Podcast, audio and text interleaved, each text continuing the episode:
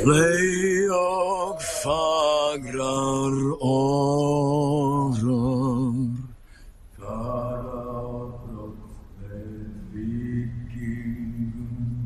Farabrott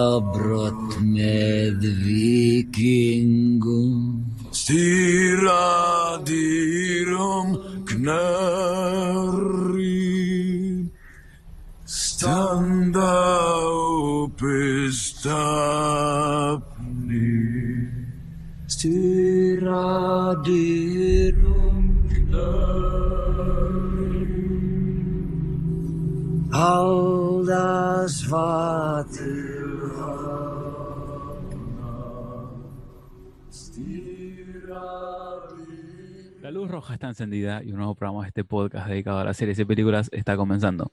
Mi nombre es Jay Ojeda y hoy vamos a hablar de Vikings o vikingos en español. Bueno, pasó más de eh, uno, dos, tres meses, tres meses porque en diciembre del año pasado fue el último capítulo.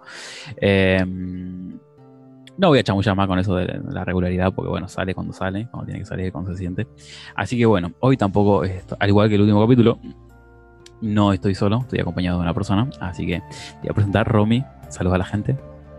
Buenas, ¿qué tal? Un placer estar acá. ¿Nerviosa o tranquila? Mm, Regular, una mezcla de nervios con tranquilidad, pero bueno, nada, veremos qué sale, siempre con la mejor. Hoy vamos a hablar de una serie. eh, a ver, a priori, ¿cómo, ¿cómo se la presentarías a la gente? ¿Cómo, ¿Qué tipo de persona se pone a ver Vikings? ¿O o qué tipo de persona le da play? Porque no es para todos. Alguien ver algo antiguo o ambientado en la época antigua, violencia, guerra, un poco de lujuria a veces. eh, ¿Qué tipo de persona crees que, que puede llegar a gustar esta serie? Primero que nada, personas que tienen tiempo, ¿no? Porque Bueno. es una serie bastante larga. extensa que te demanda eh, cierta cantidad de, de tiempo, o, o bueno, si la querés ver de manera regular, tipo, te consume bastante. Eh, después, el tipo de público, la persona que puede llegar a ver, la verdad, creo que lo puede ver todo el mundo. Eh, conozco mucha gente de diferentes personalidades completamente opuestas que le Mm. interesa la misma serie, así que nada, creo que es para todos, no todos tampoco, porque como vos decís, tiene una parte media lujuriosa, ¿no? Así que tal vez no sea apta para todo público. Claro. Por ejemplo, mi madre le agarraría un Mm. infarto. Sí, pero vos sabés que eso lo, lo chequeé ahora que me, me puse detenidamente y hasta ahí, ahí como datos, eh, está censurada. Eh, hubo una, mm, una temporada, ¿viste cuando la eh, después esto no es spoiler, sino que se los cuenta la gente, ¿viste cuando la Gerta eh, está en su como en su, su pueblito que ella se, es Jarl, como que está Sí. con otra chica de en pareja? Bueno, Sí, hubo una escena en, en parte erótica que fue censurada. Es como que en sí eh, no sería TP por la violencia y capaz lenguaje o algo así, pero no por ese tipo de escenas. Es más como sugestivo, como que se sugiere que está pasando algo, pero nunca hay nada gráfico.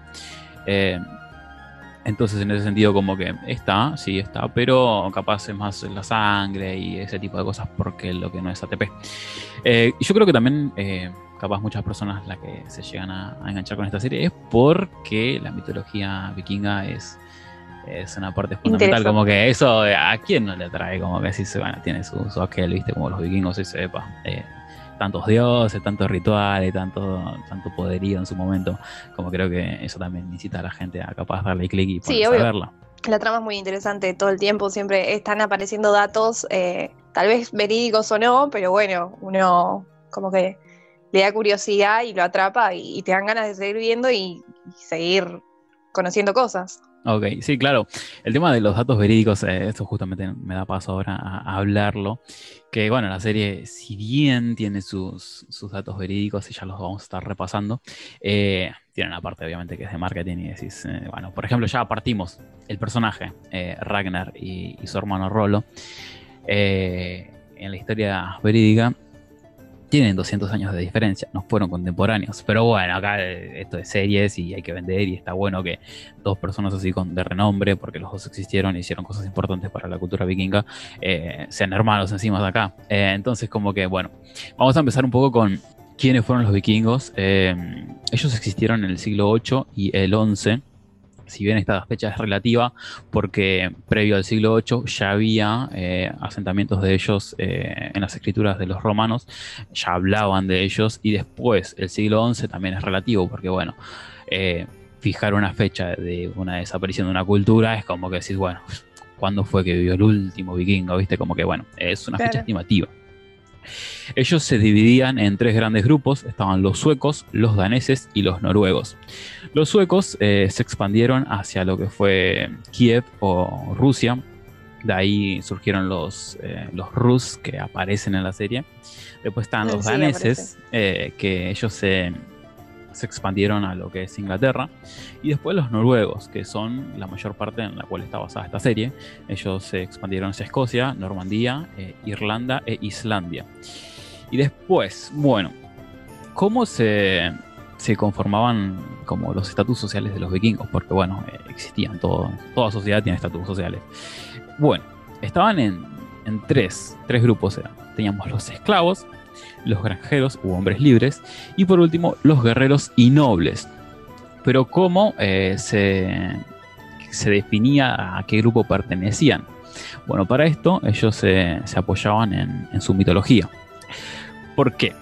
Existió en su momento, en teoría, eh, el dios Heimdall. Heimdall era un tipo que empezó a viajar por Midgard. Midgard eh, viene a ser el mundo de los hombres creado por los dioses, es decir, la tierra. El chabón este iba paseando por, por el mundo y se quedó con tres familias. Eh, y cuando se queda con la- las familias, el chabón tenía sexo con las esposas de los anfitriones. Un tipazo. Eh, Un tipazo, qué Claro, un amigo. Eh, entonces, eh, cuando estuvo con las tres familias, dejó embarazada a las tres mujeres. Cuando nacieron esos tres hijitos, eh, dependiendo la, calidad económica de cada familia, dependía del estatus social al que pertenecían. La familia más pobre, donde nació ese hijo, nacieron los esclavos. La que estuvo media más o menos, nacieron los hombres libres, y la que era más sacado de lado, está- salieron los nobles. Entonces, cuando ya estaba la, la sociedad vikinga impuesta y estaba todo esto, como que a los esclavos los mantenían en su lugar, diciendo, porque bueno, es una paja ser esclavo, ¿no? Eh, le decían, che, mirá que vos sos eh, descendiente de un dios, o sea, no te puedes quejar de tu posición, todos descendemos de un dios. Entonces como que ahí los mantenían pillos los chabones. Claro, como que Después, tenía tanto poder lo que decían los dioses que Claro, el está, poder de que convicción de, bueno, y quedarte ahí y no. Pero bueno, si algo positivo eh, tenía la sociedad vikinga es que como que nada era necesariamente permanente. La gente podía escalar socialmente y también podía descender socialmente. Em, y eso se puede también ver en, en la serie, o sea, en la familia protagonista de nuestra serie. O sea, como Ragnar, Lagerta, Björn eran granjeros y bueno, después llegaron a ser lo que fueron. Entonces, bueno. ¿Cómo se podía eh, descender socialmente? Bueno, un hombre podía, un libre podía descender esclavo eh, por deudas, por traiciones, por duelos, porque ellos tenían también como el tema del honor, ¿viste? Como que vos capaz me bardeaste a mí y yo te digo, eh, vos me bardeaste, vamos a un duelo, uno por uno. Y si vos no te presentabas ese duelo, eh, eras un cagón, porque bueno, ellos, eh, recordemos que la muerte para ellos eh, no era como el fin, sino que la vida continuaba y era una bendición morir y qué sé yo, ¿viste? Entonces, si vos te rehusabas a, a combatir hasta la muerte, eras como un paria. Entonces ahí perdías todos tus derechos y terminabas siendo un nene, si se quiere. Después, como también se podía siendo descender. peores las consecuencias de no presentarse Claro, claro, es eso, eh, tenías que pelear, ¿viste? Después, si una mujer libre tenía relaciones con un esclavo y tenía un hijo de un esclavo, también automáticamente descendía. Pero ¿qué pasaba si era viceversa? Si una esclava tenía un hijo de un noble, automáticamente pasaba a adquirir beneficios. Después, eh, también eh, Hay que saber a dónde apuntar entonces. Claro, ¿eh? sabes dónde poner la bala, ¿no? No te lleves ahí porque la cagás, si no. Después también estaba la, la ascensión por combate. Ellos tenían eh, como la regla de que, bueno, eh, vamos los bifes, ¿viste? Como vos querés ser Jarl o querés ser rey, bueno, venceme, ¿viste? Entonces como que tenían esa, esa posición de vamos a un duelo y el que gana se, se hace rey. Entonces eso también estaba, estaba implantado. ¿A qué se dedicaban? Bueno, lo- los, los pueblos nórdicos o vikingos eran seminómadas, se dedicaban a la agricultura, a la minería y a la un poco controversial eh, piratería, comercio, porque era muy delgada la línea entre salir a comerciar e ir a saquear. Porque capaz Claro. ellos y salían, ¿viste? Corte, vamos en el barco a comercial, eh, comercial. eh, Mar- ¿Y si marfil de morsa, y si pinta, saquear un pueblo en el, en el camino, pintó, ¿viste? Bueno, entonces como Un era- desliz. no, era, era parte también de ellos, ¿viste? Como vamos y vamos a hacer una cosa, pero sí, en el camino pintó, pintó. Eh, en cuanto a la minería y esas cosas, ellos como que no, no, si bien sabían sacar eh, minerales de la montaña y lo que vos quieras, no era su fuerte. Entonces, por ejemplo, si veías a un vikingo con una espada, era porque era saqueada, era robada a los, a los franceses, porque ellos no tenían el suficiente, ni la suficiente técnica, ni era muy bueno el mineral que ellos sacaban de las tierras, de la, de la piedra. Entonces, eh, por eso es tan famosa las hachas vikingas. ¿Por qué? Porque requería poco hierro. Una espada requiere mucho mineral, entonces ellos no lo tenían, entonces por eso se hizo tan famosa también eh, la chita de los vikingos. Y también el tema de las armaduras. Eh, en general era, qué sé yo, un chaleco de cuero y vamos los bifes a pelear, ¿viste? Como que Claro, Eh, se hace lo que se puede con lo que se tiene, Claro, ¿no? y los nobles tenían ca- capaz una super armadura que no, esto era lo que pintaba. Bueno, y por último, si bien ellos no eran muy buenos en cuanto a, a la minería, sí tenían mucho poder naval. Eh, en ese momento eran los dueños de, de los mares. ¿Por qué? Porque ellos tenían eh, eh, un barco, o sea, habían diseñado un barco que era en sí no era muy grande, si bien podía llevar una, una cantidad importante de gente, pero no era lo suficientemente grande, por ejemplo, como para, para llegar a dormir cómodamente ahí. Eh, pero sí eran rápidos, eh, eran livianos y podían llevar armamento, podían tenían velas y remos. ¿Qué era eso? Le permitía viajar eh, distancias largas en poco tiempo, y eso era fundamental en cuanto al tiempo. Porque ponele que en esos tiempos los viajes en barco duraban meses y te cagas de infeliz. eh. Viajando meses en barco, te cagas de infeliz. Y su mayor arma eh, en estos tiempos era la forma en la cual navegar. Habían descubierto la piedra solar. Eh, en ese momento, brújula y no había, ¿viste? Mapas menos. Entonces, eh, en Islandia crecía una. Claro, en Islandia crece una, una piedra que en la serie la muestran, es la piedra solar. Eh, guiándote por el sol, podés dónde está el sur, el norte, y viajás, ¿viste? A los bifes, pero viajás. Capaz no llegás porque tu barco no soporta grandes distancias, pero capaz de 20, 12 barcos llegan. Eh, entonces, por eso, eh, los vikingos fueron los primeros, o sea, se adelantaron 500 años en la historia antes que los colonos tradicionales europeos en llegar a América. O sea, era, era bastante, bastante poderoso su, su- sus técnicas de, navío. Entonces, bueno, esto creo que ya es un suficiente contexto para, para comenzar con la serie. Bueno, la serie fue escrita por eh, Michael Hurst para el canal History. Fue filmada en Irlanda y la primera temporada fue eh, emitida en 2013 y la última concluyó en 2020. Contiene seis temporadas y un total de 89 capítulos.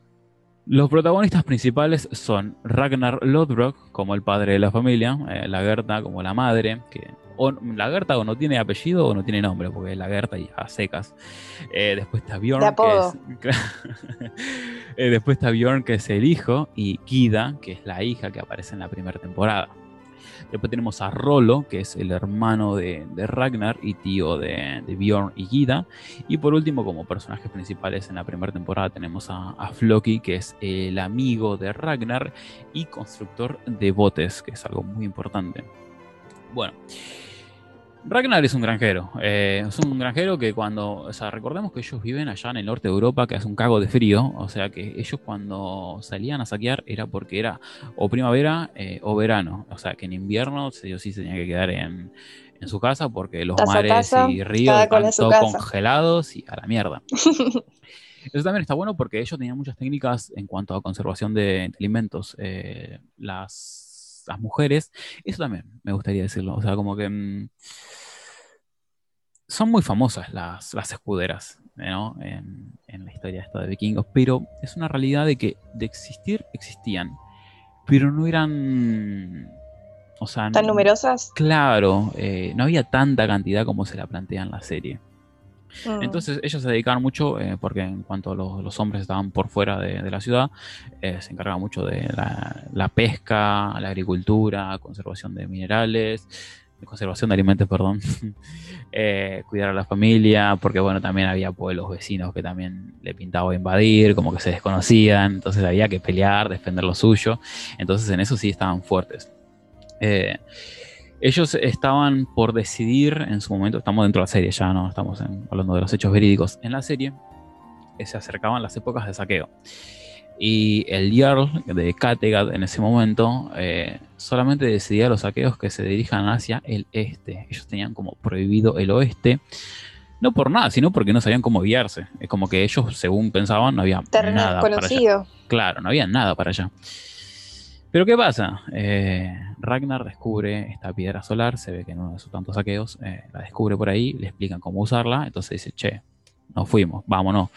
Eh, pero ¿qué pasa? No tiene el apoyo de nadie, eh, y menos el, el este que además no confía en él porque Ragnar es como una persona bastante como segura, fuerte, como que el chabón se siente amenazado de que este le quite el poder. O sea, es como que allá eh, el que tenía más fuerza y que se veía un poquito más seguro tomaba el mando y a los bifes, cómo no. Y los que estaban atrás lo seguían. Sí. y sí. Eh, entonces, ¿qué hace Ragnar? Eh, a pesar de tener la negativa del chabón este, habla con su amigo Floki y le dice, che, construyamos un barco, te doy todos mis ahorros, o invertila toda, vámonos. Y lo hace. Invierten en el barco, se van, reúne un poco a, a los que querían ahí por callado, porque era, o sea, era. Si, si no encontrabas nada, te cagabas muriendo en el medio del mar. Y cuando volvías, eh, te, te tenías que atender a las consecuencias de que te podían matar por traición. O sea que los que lo siguieron, jugado, Jugado. jugado. Eh, pero bueno, eh, afortunadamente tienen éxito. Llegan a, a Northumbria, que es como un pueblito ahí de una isla de Inglaterra, y se encuentran con un monasterio. Un monasterio, recordemos que la iglesia siempre recibió donaciones de los fieles, eh, por decirlo así, a veces a las puertas. Eh, entonces, eh, un- las No iglesias. tan siempre- donaciones, ¿no? Pero bueno, Claro, donaciones, pero no tantas pongámosle ese título para que no suene tan violento. Siempre tenía- estaban llenos de oro y que esto que lo otro, y los tipos ahí no tenían un culo para defenderse, como que hombres de Dios y, y no te toca una espada ni en pedo. Entonces, para ellos estaban en una en un kiosco, ¿viste? Agarramos lo que quieras y ya está. Regalados. Olvídate, te pusiste el moño. Entonces llegan ahí, bueno, saquean, matan, lo que tienen que hacer. ¿Y qué pasa? Eh, hay un tipo, en general ellos también llegaban en los saqueos, se llevaban riquezas, pero también se llevaban personas para comercializar como esclavos. Entre todos esos, eh, Ragnar agarra un tipo que se llama Atelstan, que es ahí un sacerdote, se lo lleva. Llegan de vuelta a Kattegat, a su ciudad originaria, y se tienen que enfrentar a las consecuencias, ¿viste? Como que, bueno, desobedecieron la- las órdenes, ahora qué pasa. Bueno, tuvieron éxito, eso es el mayor acontecimiento, como que todos los ven como los triunfadores. Eh, hay tierras en el oeste y además tienen muchas riquezas, porque llegaron con cofres y cofres de oro. Entonces, bueno, el Jarl este le dice, che, mirá, vos me desobedeciste, eh, así que todo lo que recaudaste es mío, solamente te voy a dejar conservar una sola cosa. Entonces ahí eh, Ragnar se ilumina y no elige oro, sino que elige quedarse con ese esclavo, porque primero que puede comunicarse con él medio que los bifes, eh, y dos porque ah, le llama la atención, como que él quiere conocer otras culturas y siente que este tipo que sabe mucho, que más o menos se pueden comunicar, le puede proporcionar eso. Porque bueno, acá hay que mencionar un dato verídico. eh, en ese tiempo los nórdicos hablaban nórdico antiguo y los, eh, los que vivían en Inglaterra hablaban eh, como el inglés antiguo. Y como ambas lenguas provienen del germánico antiguo, como que se entendían a los bifes, pero se entendían. Es como que nosotros hablemos con un brasileño. Como que capaz. mm, Mal que no mal, por entendemos, los gestos, claro, por no se algo. entendemos, ¿viste? Va a querer cosa un poco de seña, un poco de allá, pero no entendemos. Entonces, bueno, se lo lleva para la casa y, o sea, hay que, acá está el- un poco el choque cultural, ¿no? De la vestimenta de Atelstan, porque, bueno, era un, un monaguillo, qué sé yo, tenía la, la, la calva ahí pelado, tenía la- las túnicas ahí, como que nada que ver, un sapo troposo. Eh, Polémico. Claro. Igual ellos estaban medio acostumbrados. Los, los esclavos, como que, qué sé yo. Ni idea. eh, no lo consideraban como pares. Entonces, como que, qué sé yo. Le llamaba la atención, pero hasta ahí. Entonces, eh, Atelstan empieza como que um, a integrarse en la familia. Eh, estaba la Gerda, estaban los hijos. eh, y empieza a ganarse la confianza tanto de Ragnar como de la Gerda. Porque Ragnar convence al, al chabón este a cargo de generar un nuevo ataque a Inglaterra, porque allá están las riquezas. Y el chabón este le dice, bueno, está bien, vamos a ir al oeste, eh, te doy la de derecha, pero vas a ir con mi hermano eh, para que controle toda la movida. Y eso es lo que le dice al chabón. Pero al hermano, este Canut, eh, el hermano del Jarl, le dice, che, anda, vigilalo y fíjate cómo está navegando. O sea, cuál es la técnica que él utilizó, que nadie pudo hasta el momento, para llegar al oeste sano y salvo.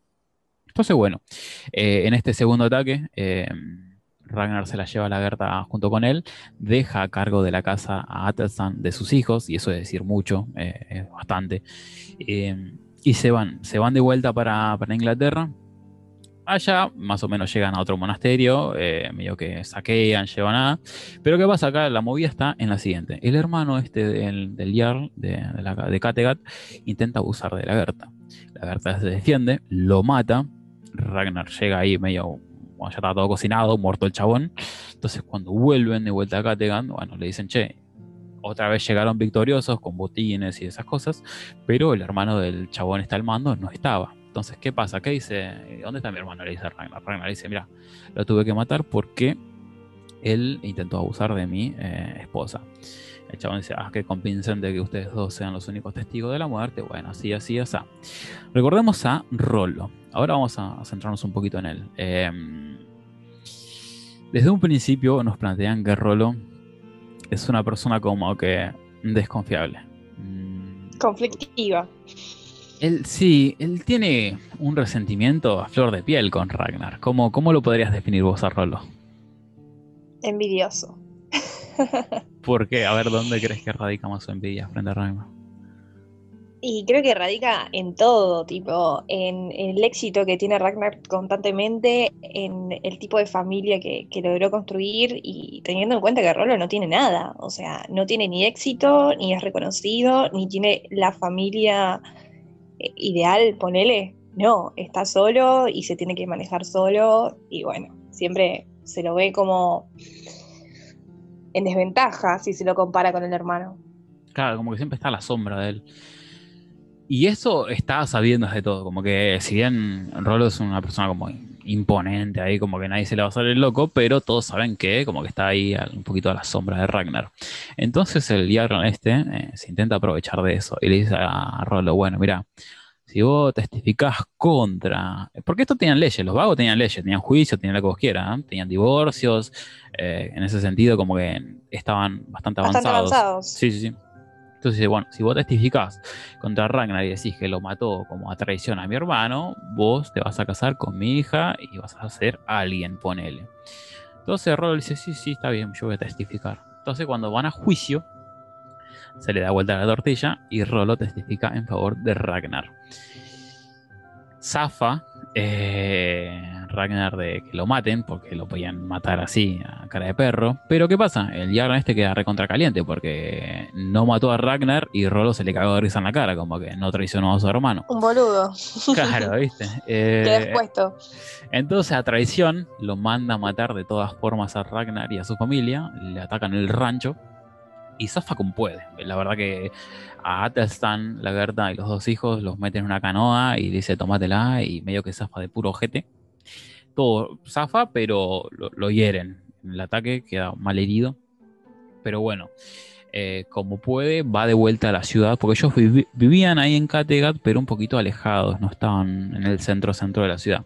Él va a la ciudad y lo enfrenta frente a frente al chabón este. Le dice, che, vea, vos me querés matar, bueno, vamos uno por uno y, y el que gane el mejor. Y así, así sucede. Eh, el Jarl este, el que estaba al los bifes bien de frente, como Claro. tiene que ser. El chabón era más viejo que Ragnar. Ragnar era más joven, pero Ragnar estaba lastimado. Entonces como que la cosa estaba bastante balanceada. Eh, pero Se bueno, equiparaba una ventaja con la otra, ¿no? Y una desventaja con la otra desventaja. pero sucedió lo que tenía que suceder. Ragnar lo mata y así se convierte en el, en el nuevo Jarl de Kattegat. Eh, recordemos las leyes de ellos. Si me matás, tomas el poder. Y así ascendió socialmente. Acá empieza a, planear su, su segunda, como su segundo, su tercer ataque más o menos, si se quiere, a, a Inglaterra. Eh, pero también recibe la noticia, la fortuita noticia, de que, de que la Gerta está embarazada nuevamente.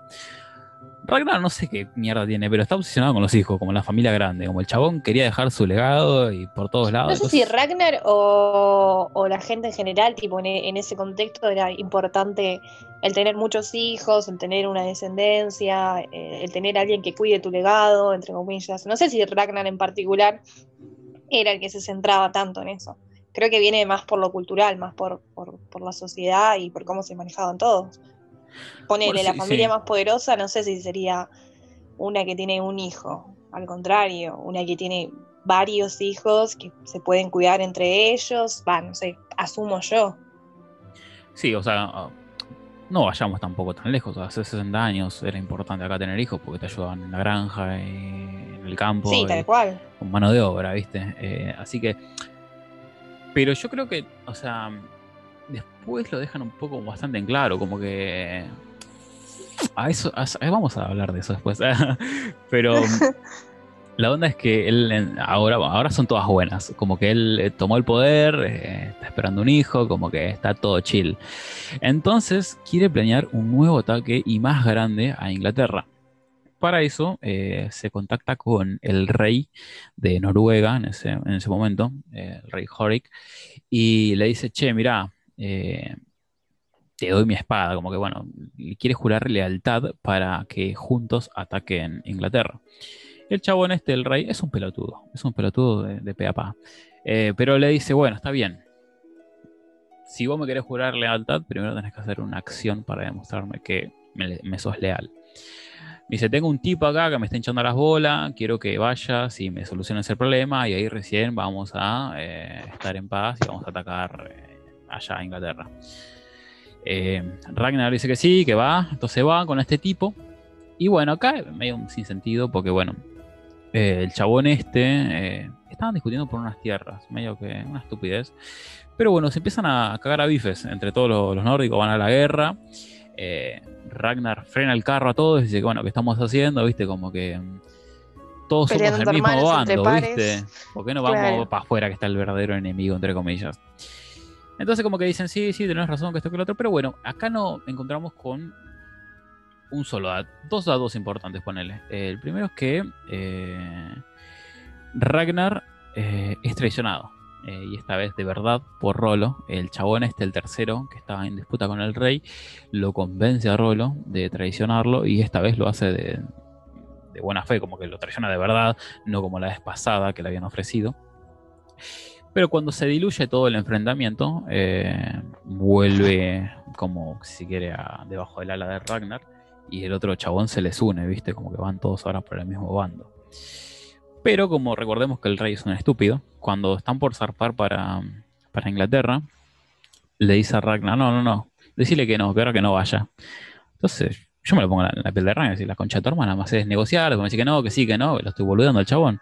Entonces, bueno, Sí. eh, así solamente se van Ragnar, y el tiene rey. que ser el que pone la cara, ¿viste? Claro, por el el otro boludo que las manos. eh, Y obviamente el otro queda contra embroncado la concha hermana, o sea, venir hasta acá, después me dice que no, que sí, bueno, listo. Ragnar y el rey se van para, para Inglaterra, se van con Athelstan también ahí por debajo ahí. Se van, llegan allá, el que estaba en, el que se quedó, quedó recontra caliente, y por supuesto, entonces decide tomar Kattegat.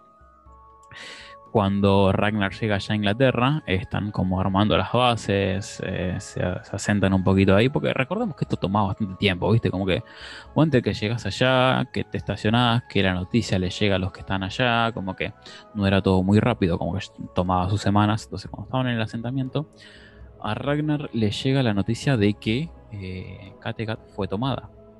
Entonces le dice al rey, che, me tengo que tomar el palo. El rey dice, no, no, quédate, quédate. Bueno, dice, no, me voy. Entonces se va. Entonces, ¿qué pasa? Eh, gran parte de, de las fuerzas que quedaron en Inglaterra estaban vulnerables y son hechos mierda.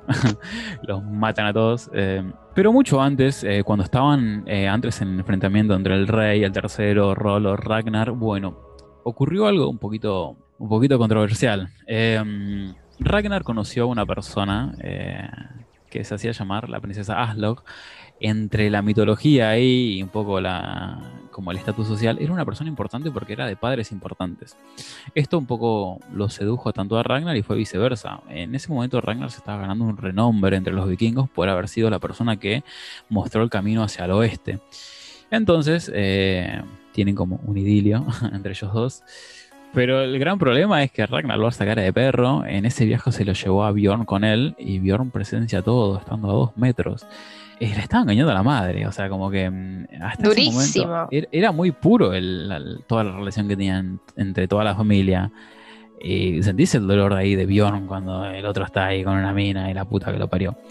Y acá, o sea, La traición, la traición Sí. a, a la madre, a, la, la Gerta y a que no se le mueve un pelo a Ragnar, vamos a ser sinceros. él quería, quería disfrutar un poco así. Y los amigos ahí de Ragnar le dicen, no, déjalo disfrutar de tu papá, que esto que lo otro. Y a mí me sorprende algo de esto. Porque vos decías, ¿y esto cómo lo marcó a Bjorn? ¿Cómo decís vos que lo marcó? Eh, lo marcó para mal. Le dio un ejemplo muy malo que después Bjorn a futuro repitió una y mil veces en las siguientes temporadas, claramente.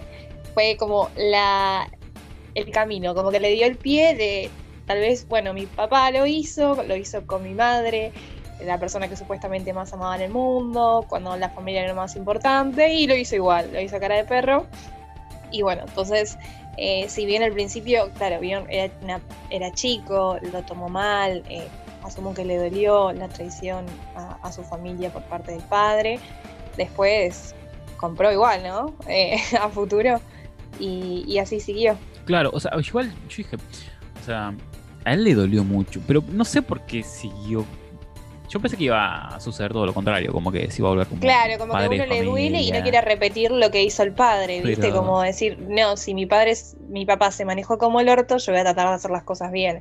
Pero no, por el contrario, tipo, si mi papá se manejó como el orto y le fue bien, entre comillas, creo que fue más por ese lado, ¿no? Durante el viaje de, de- de Ragnar, eh, Kattegat sufre una ola de, de enfermedades, como una fiebre. Y recordemos que, bueno, en ese tiempo un resfriado ya te ponían la cuerda floja de la vida de la muerte. Y así es como eh, esta peste se casi se lleva a Atelstan, pero sí se llevó por completo a la hija de, de Ragnar, a Gyda. Eh, sinceramente, la piba no fue relevante para nada. En ningún momento fue relevante. Personaje insulso. Es que no, no, no, no, nada, nada. Bueno, así, capaz, eh, Guida fue importante también el descarril, el- que descarrile más Ragnar, porque se le muere, la Berta pierde un hijo, se le muere la otra, como que quiere más hijos, él no tiene idea.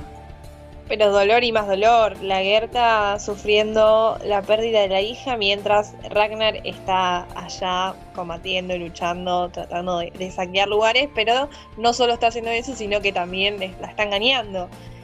Y llega y después se encuentra con Ragnar, bueno, la pérdida de hija, lo sufre, lo sufre, lo sufre, y no tiene ni un minuto de paz. Entonces, cuando vuelven eh, de ese viaje, cuando vuelven todos unidos, eh, de vuelta a Kattegat para invadir Inglaterra, hay una sorpresa. eh, pasaron unos par de meses, ponele, y cae esta princesa eh, con el vientre lleno. cae embarazada y acá se pudre todo porque. A ver, es. La traición. El dolor de la Gerta lo fue- sentís ahí. El como- dolor de la Gerta lo siento en carne viva. Y lo peor es cuando Muy le propone eso fuerte. del matrimonio. Es como decís, dale, tanto la querés basurear ahí, boludo. Porque, bueno, eh, dentro de las leyes ahí como vikingas, era legal el tema de tener más de una esposa o algo así. Si eras un chabón de poder, eh, era legal tener más de una esposa. Entonces, eh, Ragnar lo propone. Muy machirula la sociedad, te digo. Y, sí, Pero bueno, eran sí, épocas. Y mm, obviamente la Gerta dice, no, para la puta que te parió, tengo un orgullo. y- La Gerta, una reina, una Claro, reina. Nunca lo insultó, se fue ahí con la frente en alto. Entonces, bueno, decide abandonarlo a Ragnar. No compra la Gerta. No, con esa no, esta No compra no con es. cualquiera. Claro. Entonces, eh, lo único que queda, lo que, queda- lo que resta por decidir es con quién se queda Bjorn. Recordemos que Ragnar es un guerrero sumamente bueno, que es famoso, que esto que lo otro, y Bjorn a su lado hubiera crecido como, ¿cómo decirlo? Eh, con un mentor de la de. puta madre, claro. Claro. Pero eh, del otro lado está mamá, ¿viste? Y mamá no se mandó ninguna cagada, hizo todo bien.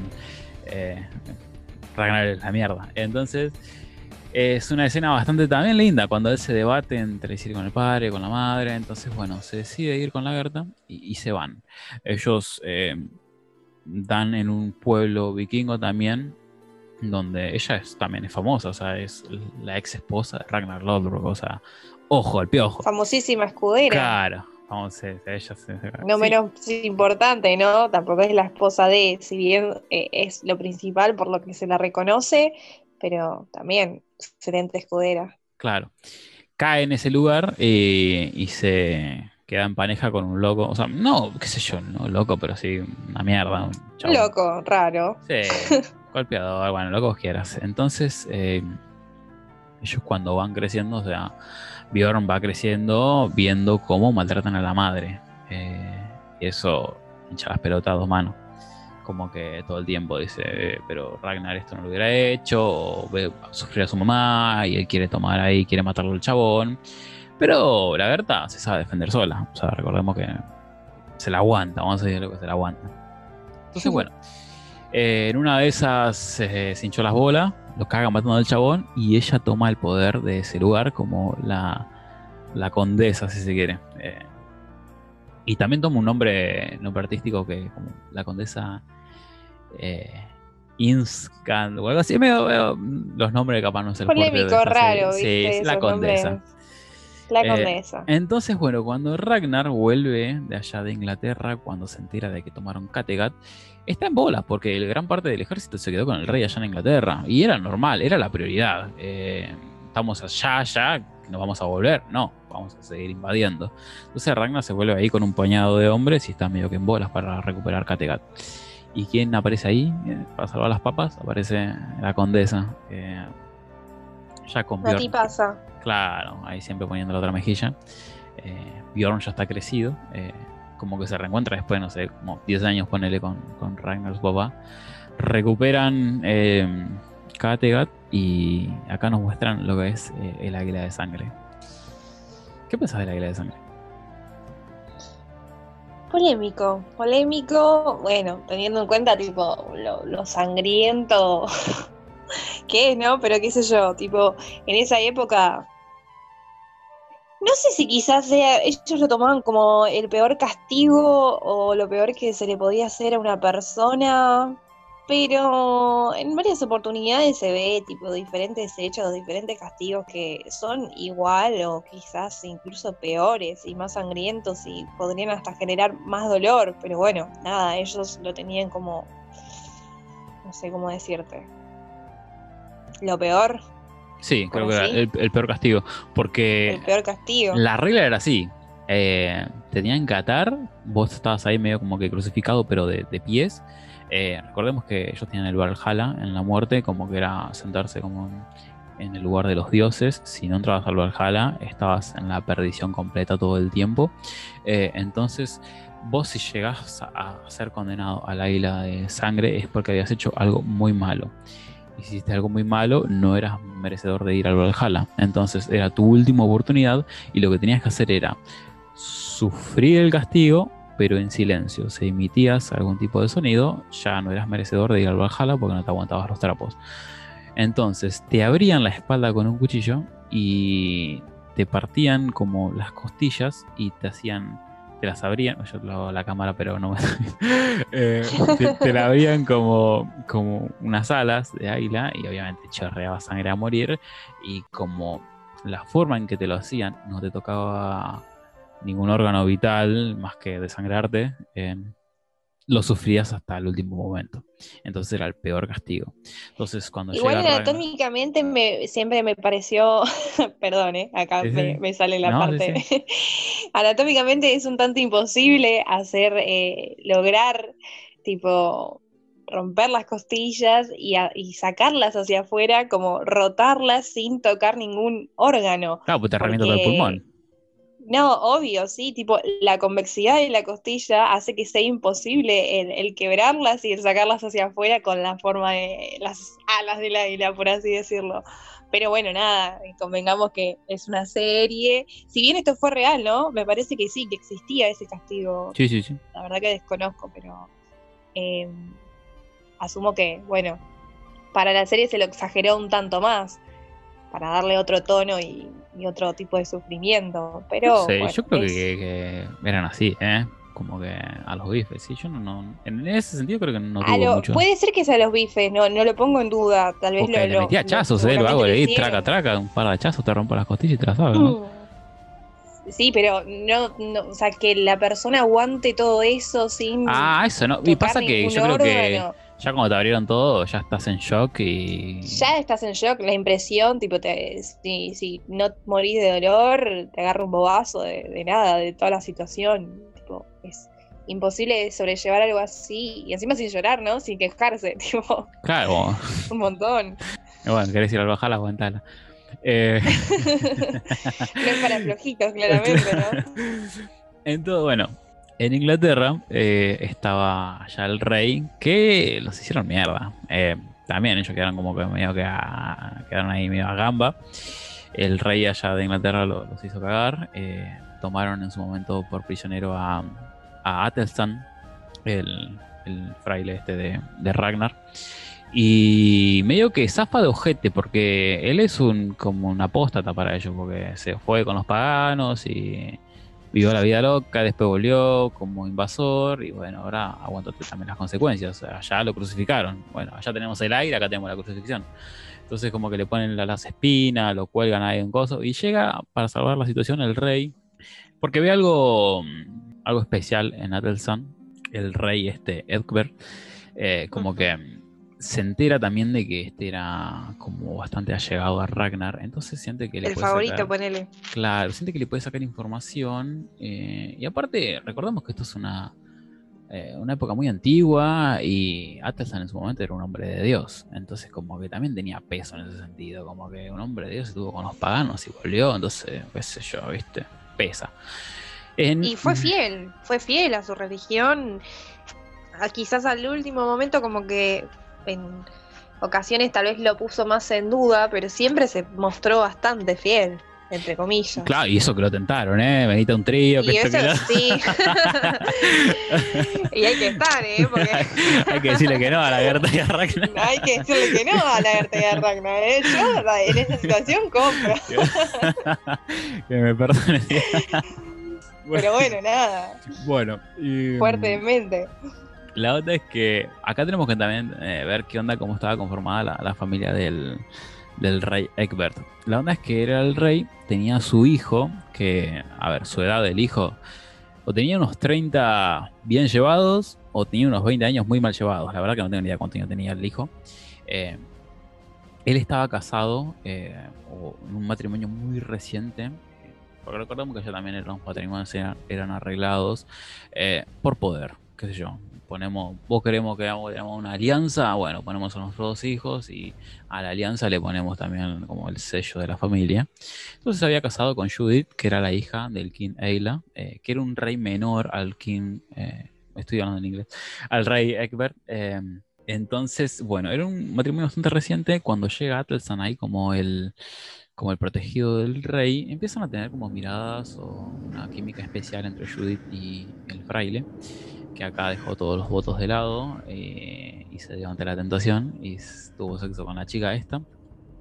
Una vez cuando, recordemos que el rey Horry, que también estaba por ahí, que volvió de puro GT a, a Kattegat, vuelve también con, con Atelstan. Y Atelstan deja ya un, un regalito, ¿no? Que en nueve meses se va a saber El qué pasa. el premio consuelo. La cajita feliz. Allá en Kattegat, cuando llega el rey Horik a pueblo de donde está Ragnar, donde él manda, empieza a querer conspirar contra Ragnar todo el tiempo, como que es reje del chabón. Chamulla con Bjorn, que es el hijo, chamulla con la Berta, como que todo el tiempo quiere, quiere derrocarlo. Entonces Ragnar se hincha las pelotas y lo recaga matando al rey.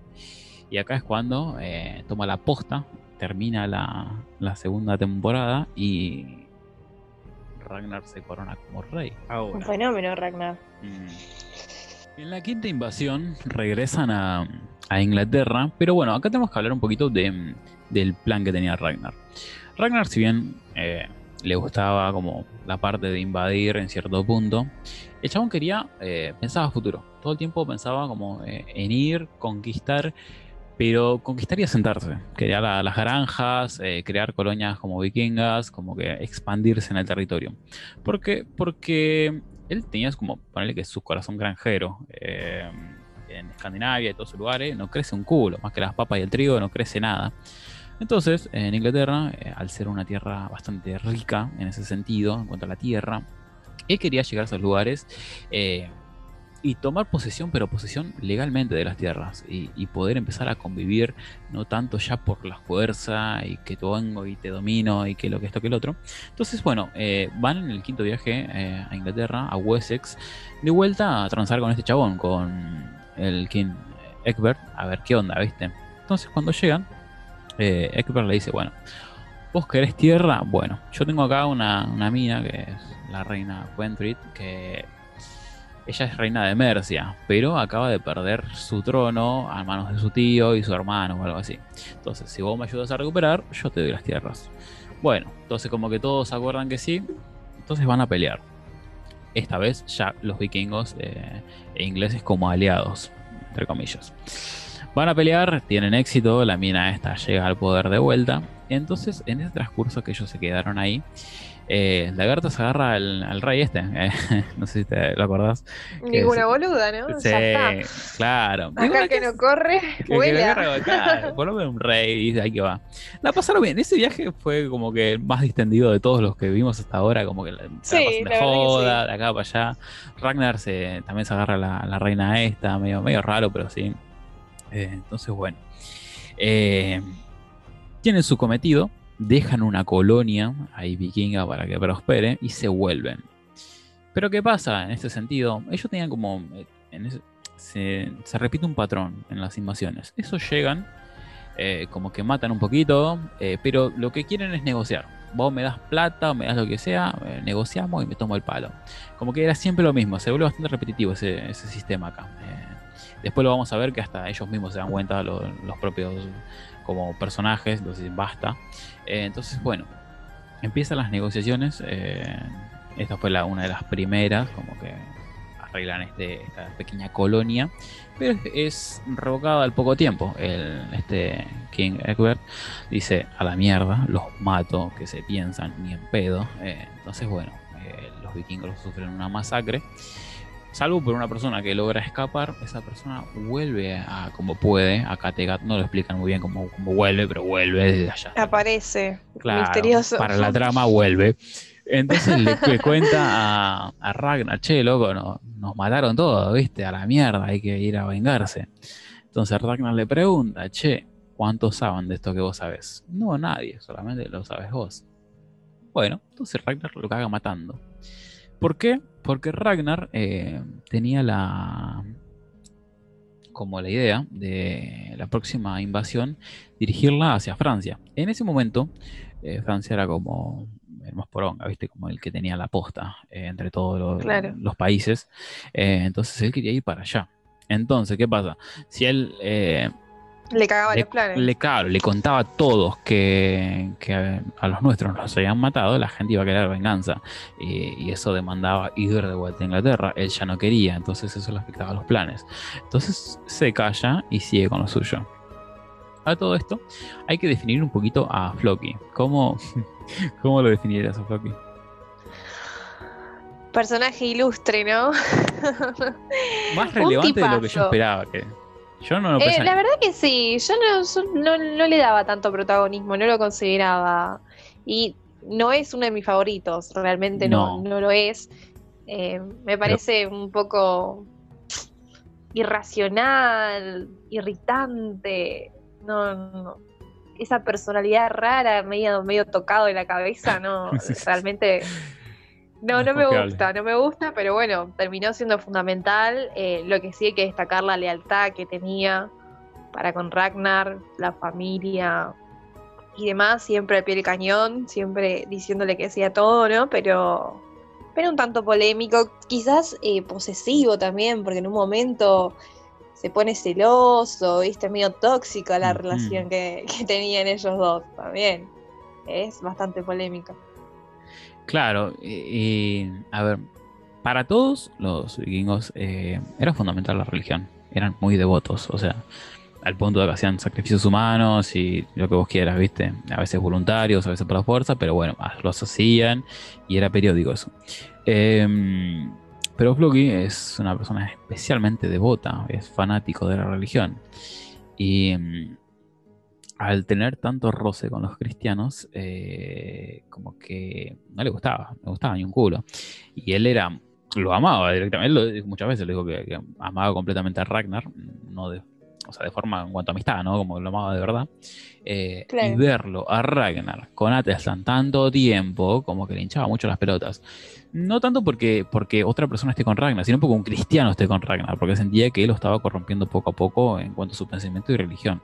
Como que lo iba, lo iba alejando de la, como la cultura vikinga y lo estaba llevando para el otro lado. Y que en ese sentido, yo creo que sí, ¿eh? porque Ragnar empezó, a- al principio estaba recto, Eh, pero aflojó- después bastante. el Padre Nuestro, que vaya acá.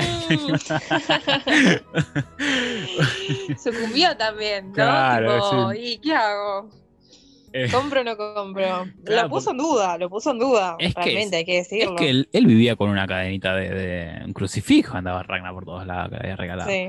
Eh, bueno, la onda Bien es que. cristiano, ¿no? es- la verdad es que esa, esa ira como que eh, se iba acumulando, se iba acumulando en Floki y explotó. Eh, previo al viaje de ellos a Francia, va a la, como a- ¿cómo decirlo? Como a la casita de es una, como una carpa o algo así, y justo lo agarra a él todo rezando ahí, corte vestido de Jesucristo a Atelstan, y que mejor, y ahí pum, lo caga matando, y a la mierda. En ese punto, eh, eso era tomado como un crimen, porque Atelstan eh, era reconocido como un vikingo más. Le habían dado su Claro, brazo- ya era parte de. Claro, era. Y yo tenía, recordemos que yo tenía leyes y esas cosas. Y, y injustificadamente no lo podías hacer. Era un crimen. Y Floki lo hizo de todos modos. eh, pero bueno. eh, Una vez más, Ragnar acá también hace la vista gorda. Porque. Porque bueno, uno porque era Floki. Y dos porque, bueno, una mancha de triga. No, era conveniente tampoco crear ese tipo de, de, de clima. De como que estaban todos rotos. Necesitaba como que estén unidos todos, ¿no? Entonces, bueno, eh, reúne al ejército de la Gerta, reúne a, a Bion, reúne un poco de acá, un poco de allá, y parten a Francia. Acá aparecen eh, dos eh, personajes que también, uno más que el otro, van a ser importantes, que es el rey Harald y el hermano Halfdan. El rey Harald eh, era un rey ahí bien posicionado, que tenía la, la obsesión con convertirse en el rey de toda Noruega. Eh, y lo tenía, tenía esa obsesión por amor. Eh, en su momento él lo cuenta que había tenido un mambo con una piba y la mina le dijo no, que quería un rey, que esto que el otro. Una mierda, porque realmente si te quiere, obviamente no vas a tener que ser rey para que, para que me quieras, ¿no? Eh, No, el chabón pero estaba bueno. completamente obsesionado con esa mina. Y después estaba su hermano, que el chabón vivía la vida, no tenía ninguna obsesión, solamente lo acompañaba el hermano, porque bueno, el chabón tenía esa obsesión y viajaba de acá para allá y tenía movidas, entonces el otro lo quería vivir y dale que va. Eh, pero no, no, no era para nada de ese palo. Entonces, bueno, van todos y bueno, el chabón este, como tenía su obsesión y todo esto, sabía que Ragnar, eh, en el momento en el que estaba, lo podía catapultar o más o menos una tajada podía sacar de todas estas cosas, ¿no? Entonces se les une. Van a Francia y se comen los mocos en Francia, la verdad. Eh, Hay que decirlo. Claro, se comen los mocos. Eh, tenía tanto como poderío armamentístico, como innovaciones, como un castillo que los vikingos no estaban acostumbrados. O sea, un muro de veintipico metros, anda a atravesarlo. No podían. eh, los, hicieron mierda. Acá, en una estrategia media cazada de los pelos, recontra cazada de los pelos, Ragnar eh, empieza a pactar, porque recordemos una vez más negociaciones, eh, empieza a pactar con los franceses para, que, para tomarse el palo. Entonces le dice, bueno, mira, eh, gran parte de los tratos eh, para tener credibilidad, los cristianos pedían que uno de los vikingos se, se bautice. ¿Para qué? Para mostrarle tanto al pueblo como para ellos mismos, porque ellos también eran devotos, de que estaban transando con un cristiano, no con un pagano. Es decir, se entiende más o menos. Entonces, Como bueno. ponerle un título más formal, era, servía Claro, para no, eso, para, para decir que el trato era, válido. era legal, ¿viste? Con que no estaban hablando Sí. con cualquiera, sino con un cristiano, con un par. Entonces, bueno, Ragnar dice, bueno, también querés un par, bueno, está bien, me, me bautizo yo. Entonces se bautiza. Y bueno, eh, Ragnar en conjunto con Bjorn eh, fingen su muerte. Y como último deseo, Ragnar, eh, como cristiano también, eh, ya en ese momento estaba bautizado. Floki también ahí la recontra sufrió porque se bautizó Ragnar. eh, pide que como que lo velen dentro de la capilla ahí francesa, o la iglesia, ¿qué capilla? La iglesia, porque era la puta madre, ¿viste? Y, Claro, bastante grandecita ¿no? para hacer capilla. Claro, va a ser capilla. Humilada ya. Poco y la nada. parroquia.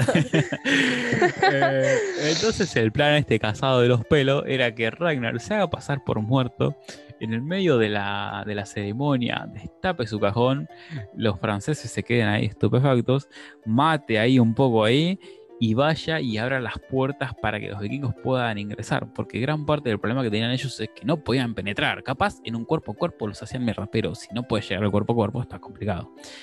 Entonces, ¿por qué digo casado de los pelos? Porque es casado, recontra casado de los pelos, que chabonada todo eso y salga de iglesia y que llegue hasta la puerta y que abra la puerta y que le abra y que lo bueno. Entonces, bueno, se entiende, ¿no? Pero bueno, eh, esta fue como que. Medio exagerado, ¿no? Porque en un, Claro, tipo analizando, Ragnar era una persona, tipo, claro. si bien peleaba muy bien, mucha destreza y lo que sea, me vas a decir que desde la iglesia hasta la puerta, ponele, no lo pudo frenar nadie, ¿viste? Claro, Como- más con todo lo que una ballesta, porque ya tenían ballestas, ya no era arco, viste, como Sí, que la no, ni al- hablar con todas las, las cosas, los armamentos que tenían, era tipo.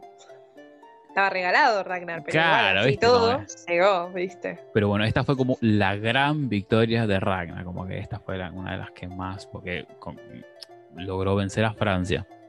Entonces, ¿qué pasa? Si bien Ragnar fingió su muerte, él realmente está bastante herido. O sea, eh, recordemos que ellos tuvieron una batalla previa en la que los hicieron mierda y él salió, salió herido de esa batalla. Entonces estaba en las últimas. Eh, queda bastante como, no digo en coma, pero queda como inconsciente, se lo llevan ahí como en camilla de ellos y se lo llevan en barco. Eh, en, en Francia, con su victoria, queda ahí Rolo y todos los demás vuelven. Eh, Harald, eh, Bjorn, la Gerta, todos vuelven para Kattegat. Una vez que Ragnar se recompone un poco en, en sí, pregunta qué pasó, le cuentan y le cuentan que Rolo se quedó allá en Francia. Entonces ahí dice, la puta que me parió, ¿qué carajo hicieron? No podían haber dejado a una persona más confiable. Rolo era como muy... Vos le mostrás un poquito que sí y el chabón agarra regalado. viaje. Sí, el chabón Sí. no tenía nada, ya está, ¿viste? Y dicho y hecho. Él se quedó allá con un grupo de vikingos, pero lo llama el rey francés y le dice, che, mira, si vos te unís a nosotros, eh, traicionás a tus vikingos y nos ayudás a defendernos contra los tuyos, yo te doy a mi hija para que te cases y te doy un título. El duque no sé qué carajo, ¿viste? Agarra viaje de una. demasiado, lo tentó demasiado. Claro, Teniendo en cuenta que vos decís, Rolo siempre fue la sombra de. Y los franceses lo veían como alguien bastante imponente, ¿no? Tipo, quizás hasta la altura de Ragnar. Y, y eso lo sedujo en parte, porque decir, uh, mira, a mí tanto no me valoran. Y vienen estos y me quieren poner en un altar. Y Claro, sí, sí, sí, sí. En ese sentido, sí. Yo o sea, no- era un dijo. vikingo cualquiera que lo agarran del montón y decís, vos, enseñame las estrategias de los vikingos. No. Era un. eh, la tenía, eh, era polenta, raro. Entonces, bueno, el chabón agarra viaje, traiciona a los que estaban ahí y después, cuando ya todos estaban en Kattegat reunidos para volver a, Francia. Eh, ¿Cómo decirlo? Eh, de vuelta, se van con la cola entre las patas. Llegan allá y Rolo sabía todas las técnicas, sabía las falencias de los vikingos. Entonces, Eu, ¿qué pasó? Ve, quería estornudar, perdón. Ah, No quería interrumpirte, boludo. Ay, la cagaste. Dije, uy, la perdí, la perdí. Ahora no pasa nada, cuestiones del vivo. Eh, llegan allá eh, a-. Yo no te quería interrumpir, dije, bueno, la apago, estornudo y. y No, es que me apareció algo rojo en la pantalla y dije, uy, uy, ¿qué pasó? Eh, No. Bueno, nada, retomamos. Llegan allá, Rolo los hace mierda, ¿viste? Y ahí es como que, si bien fue una, una derrota en cuanto a la batalla, también fue una derrota en cuanto a lo emocional. O sea, es mi hermano que me está haciendo mierda, porque encima ahí. No, y ahí sí, encima eh, se van a los bifes físicamente. O sea, Ragnar y Rolo se, se agarran los guantazos ahí. Y se hacen mierda, quedan los dos ahí con la cara hecha un panda, eh, hecho mierda los dos. Eh, Rolo le gana hasta físicamente, como que siente que se nota que le gana, nomás que no lo mata. En ese sentido, como que siempre es como que es- la traición está, pero no al punto de que te no voy a no, no te voy a matar. Y eso se repite varias veces entre los vikingos, como que eh, si llegan al punto de traicionarse, pero bueno, todo tiene un límite, ¿viste? Como que los lazos. Un- como un algo de valor, tipo que lo- los, los valores que le quedan son, bueno, te traiciono, te, te robo todo, te saco todo, te puedo hacer todo, pero seguís siendo mi hermano y hasta acá. Claro. No te mataría. Tal cual. Hechos mierda, se vuelven de vuelta a Kattegat. eh, y acá es como que Ragnar empieza a perder también un poquito de credibilidad, ¿viste? Como que eh, los hicieron mierda, tu hermano te traicionó.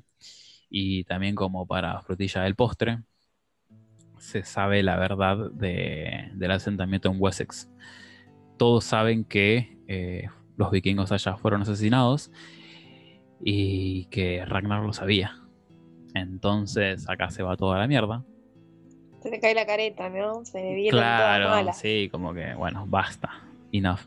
Eh, acá tenemos que hablar de un punto muy importante. Y son los hijos de Ragnar. ¿Querés presentarlos? ¿Te los acordás? ¿El decorado? a ver, a ver. a ver. ¿Y cómo los presentaría? A ver, con Oh, Aslog, eh, la princesa esta, la Producto de la que. traición. Producto Claro. de la traición. El, el mayor producto de la traición. Claro.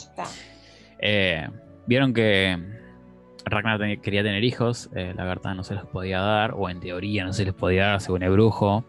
Eh, después que perdió a, Gita, él, tuvo cuatro hijos con Aslog, la princesa esta. Tuvo a Uve, que era la mayor, Ivar, que le seguía, y después tuvo a Bitsek y a Sigurd.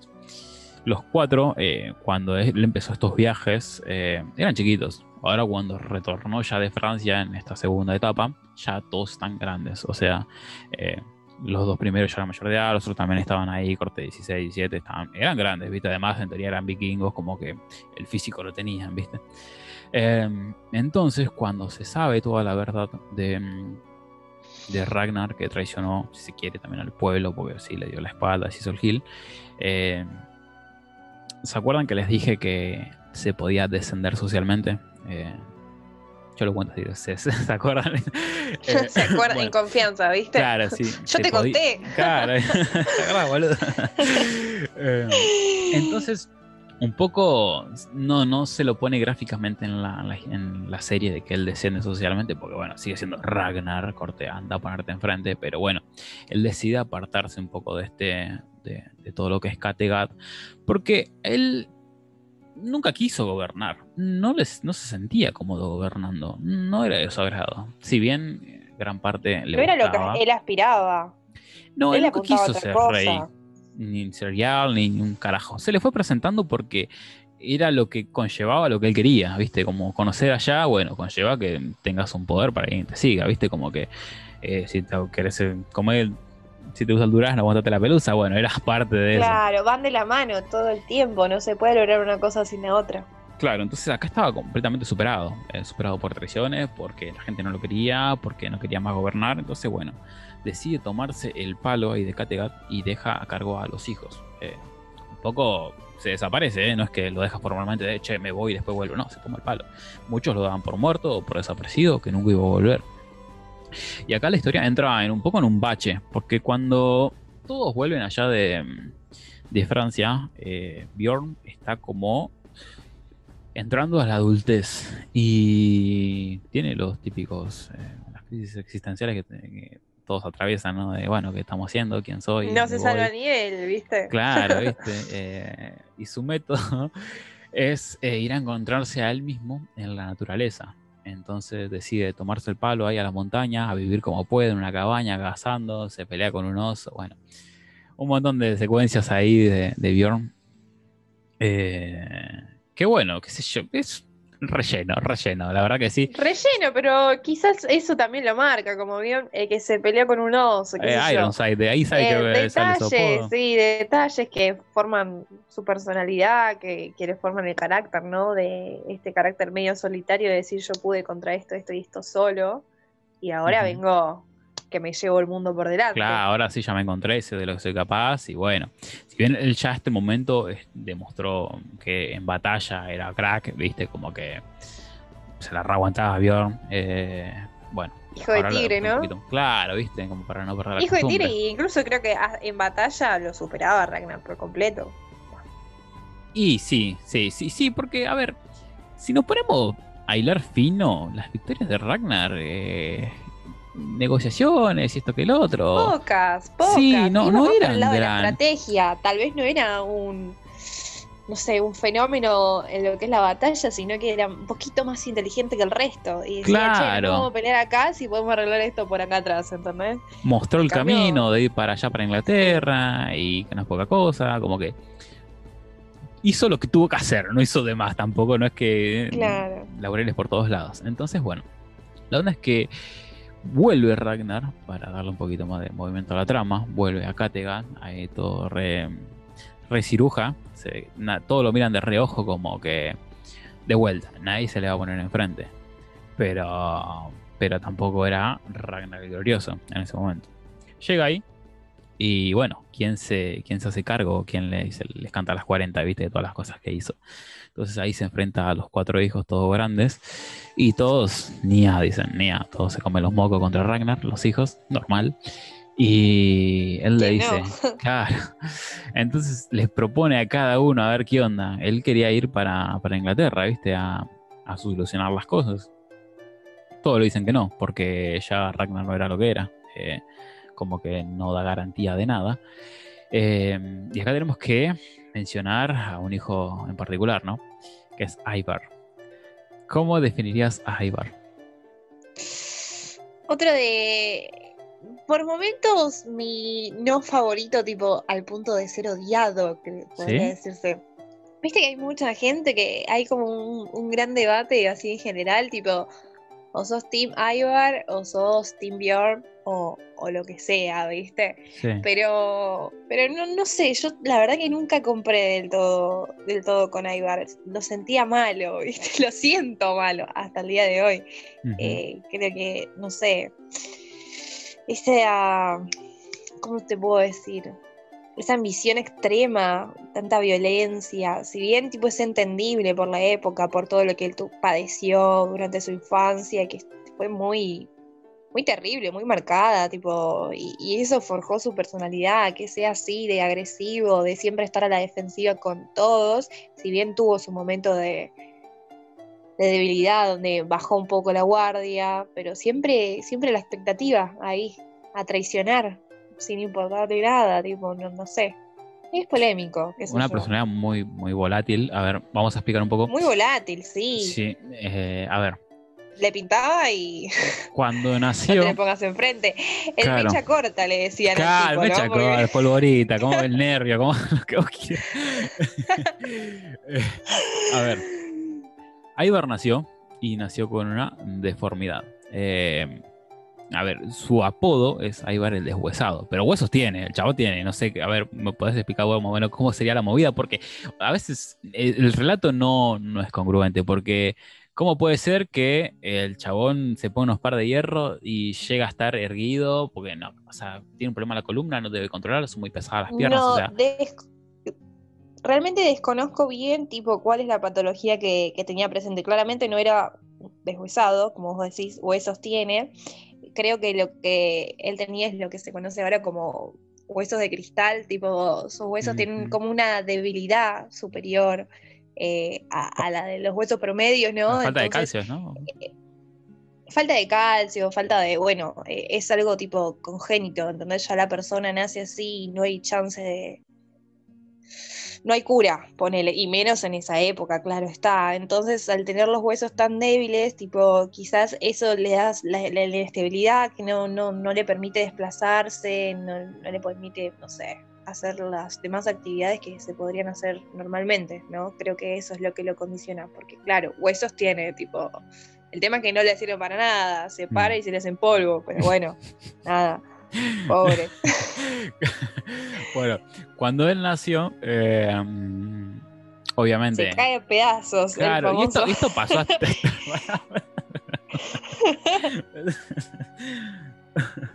Literal, se cae a pedazos. Pobre tipo. Eh, por mucho, por mucho tiempo, eh, en cuanto a la época y todo eso, cuando una persona nacía con una deformidad o una malformación, los descartaban al toque, porque tenía muy pocas chances. Ya una persona, ponerle que sana, entre comillas, de, en general no llegaba mucho a la adultez o moría joven. Imagínate una persona que tenga alguna patología, eh, en general morían.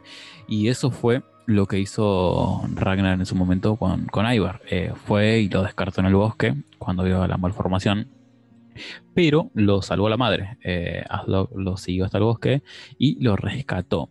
Eso forjó a lo largo del tiempo como un lazo muy especial entre la madre y él, y lo que también trajo como consecuencia que la madre no le prestara la misma atención a los demás hijos, en especial a, Sigurd, ponerle que era el más resentido en ese sentido con, con la atención que recibía, era el más chico, eh, era el segundo más grande, eh, pero bueno, sí, él lo sintió entre todos los hermanos como que le echó un poco las bolas.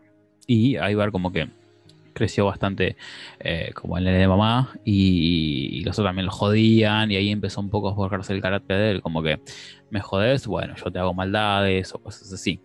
Entonces, bueno, cuando Ragnar eh, los increpa a todos, eh, a ver qué onda, todos se quedan callados, pero Ragnar le dice, bueno, eh, necesito a uno que venga conmigo a, Inglaterra, todos dicen, no, ya no sos el de antes, no se lo dicen de frente, pero sí lo comentan entre ellos, eh, pero... eh, Ragnar fue y se lo propuso a Ivar.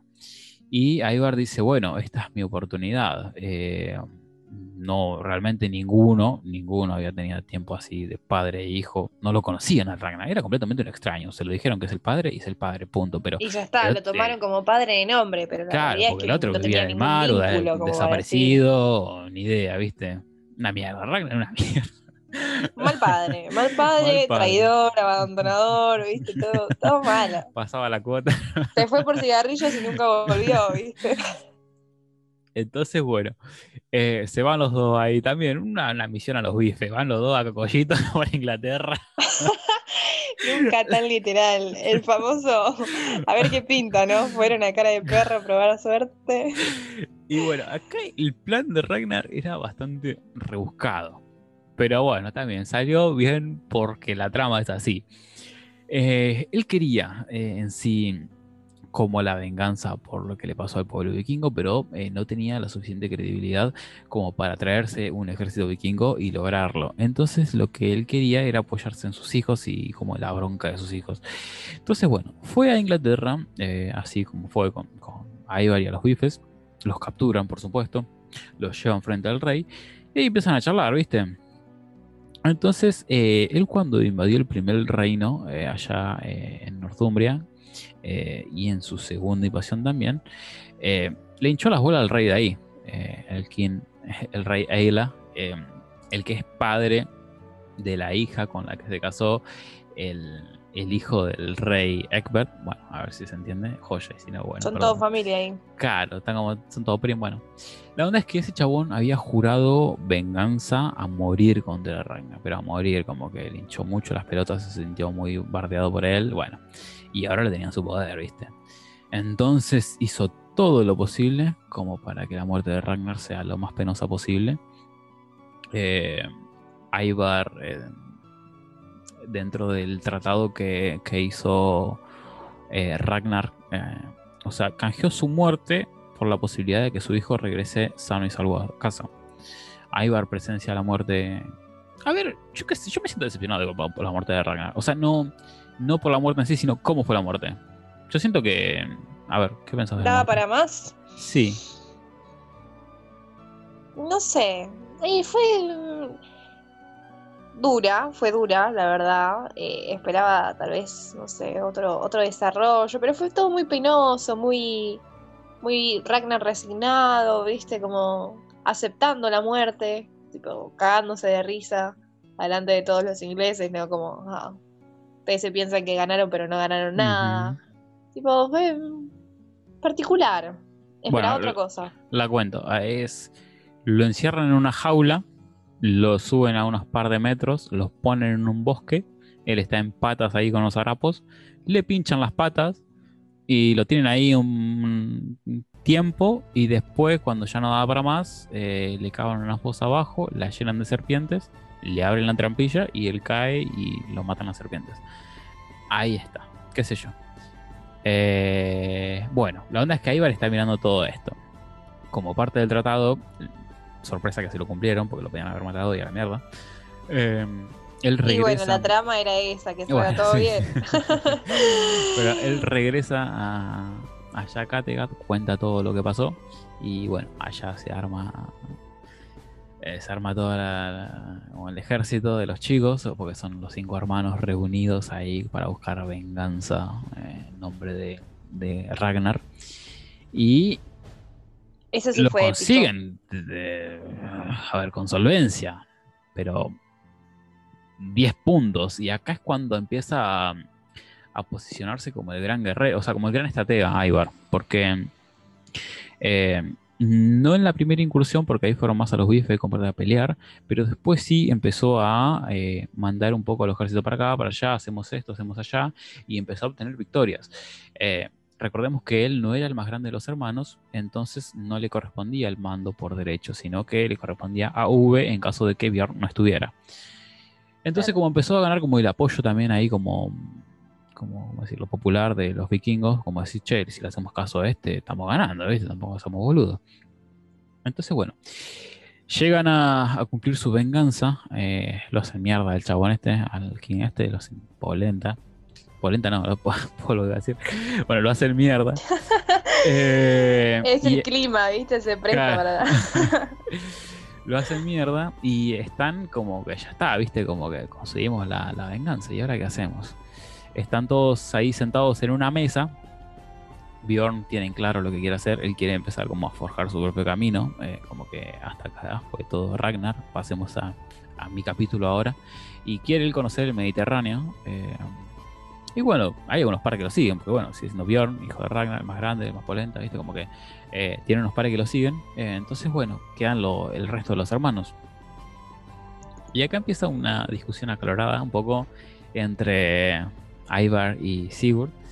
Ivar, eh, los hermanos en su, toda la- su adolescencia, ellos eran obviamente hijos de Ragnar Lodbrok. eh, estaba la, como la reina ahí, eran hijos de la reina, como que tenían poderes, tenían esclavos a su, su poder. Y hacían lo que querían ellos con las esclavas. Total. En un cumple. Claro, hacían lo que querían. Eh, y entre ellos se compartían una esclava en particular, eh, la cual le había contado a uno que Ivar era impotente eh, y que no, no podía tener relaciones. Entonces, como la mina estaba entre todos, viste, como que iba de acá para allá, ellos se enteraron y sabían que Ivar no podía. Entre la discusión esa que tuvieron allá cuando estaban sentados en la mesa, Sigurd le tiró en cara eso a, a como que era impotente, el otro como era polvorita, tiró un hacha, se la clavó en el corazón y lo mató. Y ahí, eso Sí, Ese cierre de temporada fue genial. Yo no lo esperaba para nada. Fue como, "Wow, a la mierda, bien ahí. Eh, Fue muy, muy, muy, o sea, radical, ¿no? No te lo que esperabas lo para nada. así de, de una, ¿viste? Pintó esa y pintó esa, tipo, ya está. Y encima lo mata, ¿no? Es que como que queda herido y vos decís, bueno, te da el changüí de pensar más adelante se recupera o, no, no. o- es o como- muere todo ahí en una discusión Y picante. encima donde fue frente a todos. Todos estaban ahí reunidos Sí. festejando. Y a la mierda, ¿viste? Como que. Bueno. La onda es que ellos seguían en Inglaterra y ahora dicen, bueno, Bjorn se fue. ¿Qué hacemos ahora nosotros? Eh, se quedaron un tiempito más ahí todos juntos para saquear un poquito más Inglaterra. Pero Uwe, que era el más grande, dice, che, loco, ¿qué hacemos? ¿Viste? Porque ya, ¿qué hacemos? O, empezamos a cultivar y nos asentamos, o nos volvemos, porque esto a mí no me vaya. él quería seguir como con la línea de, Ragnar, ¿viste? Como esa idea de ese era su sueño, yo se lo tengo que cumplir, ¿viste? Bueno, Ivar dice, no, las pelotas, como que nadie quiere cultivar, es aburrido, es mejor saquear y tenerlo mucho más fácil las cosas. Entonces empiezan a discutir un poco, ¿viste? Bueno, ¿qué hacemos? ¿Qué hacemos? Eh, Decide volver a Kattegat. Eh, Ivar se queda en Inglaterra junto con Vixer, eh, que bueno, también tiene ahí como un, un dilema entre si me quedo, si me voy. Siempre tiene dilemas ese tipo. Pobre tipo, ¿no? Eh, pero a ver, ¿vos Hombre, la- ese es el, el famoso tibio, nunca sabe Ah. que. Pero qué flojito que sos para tomar una decisión.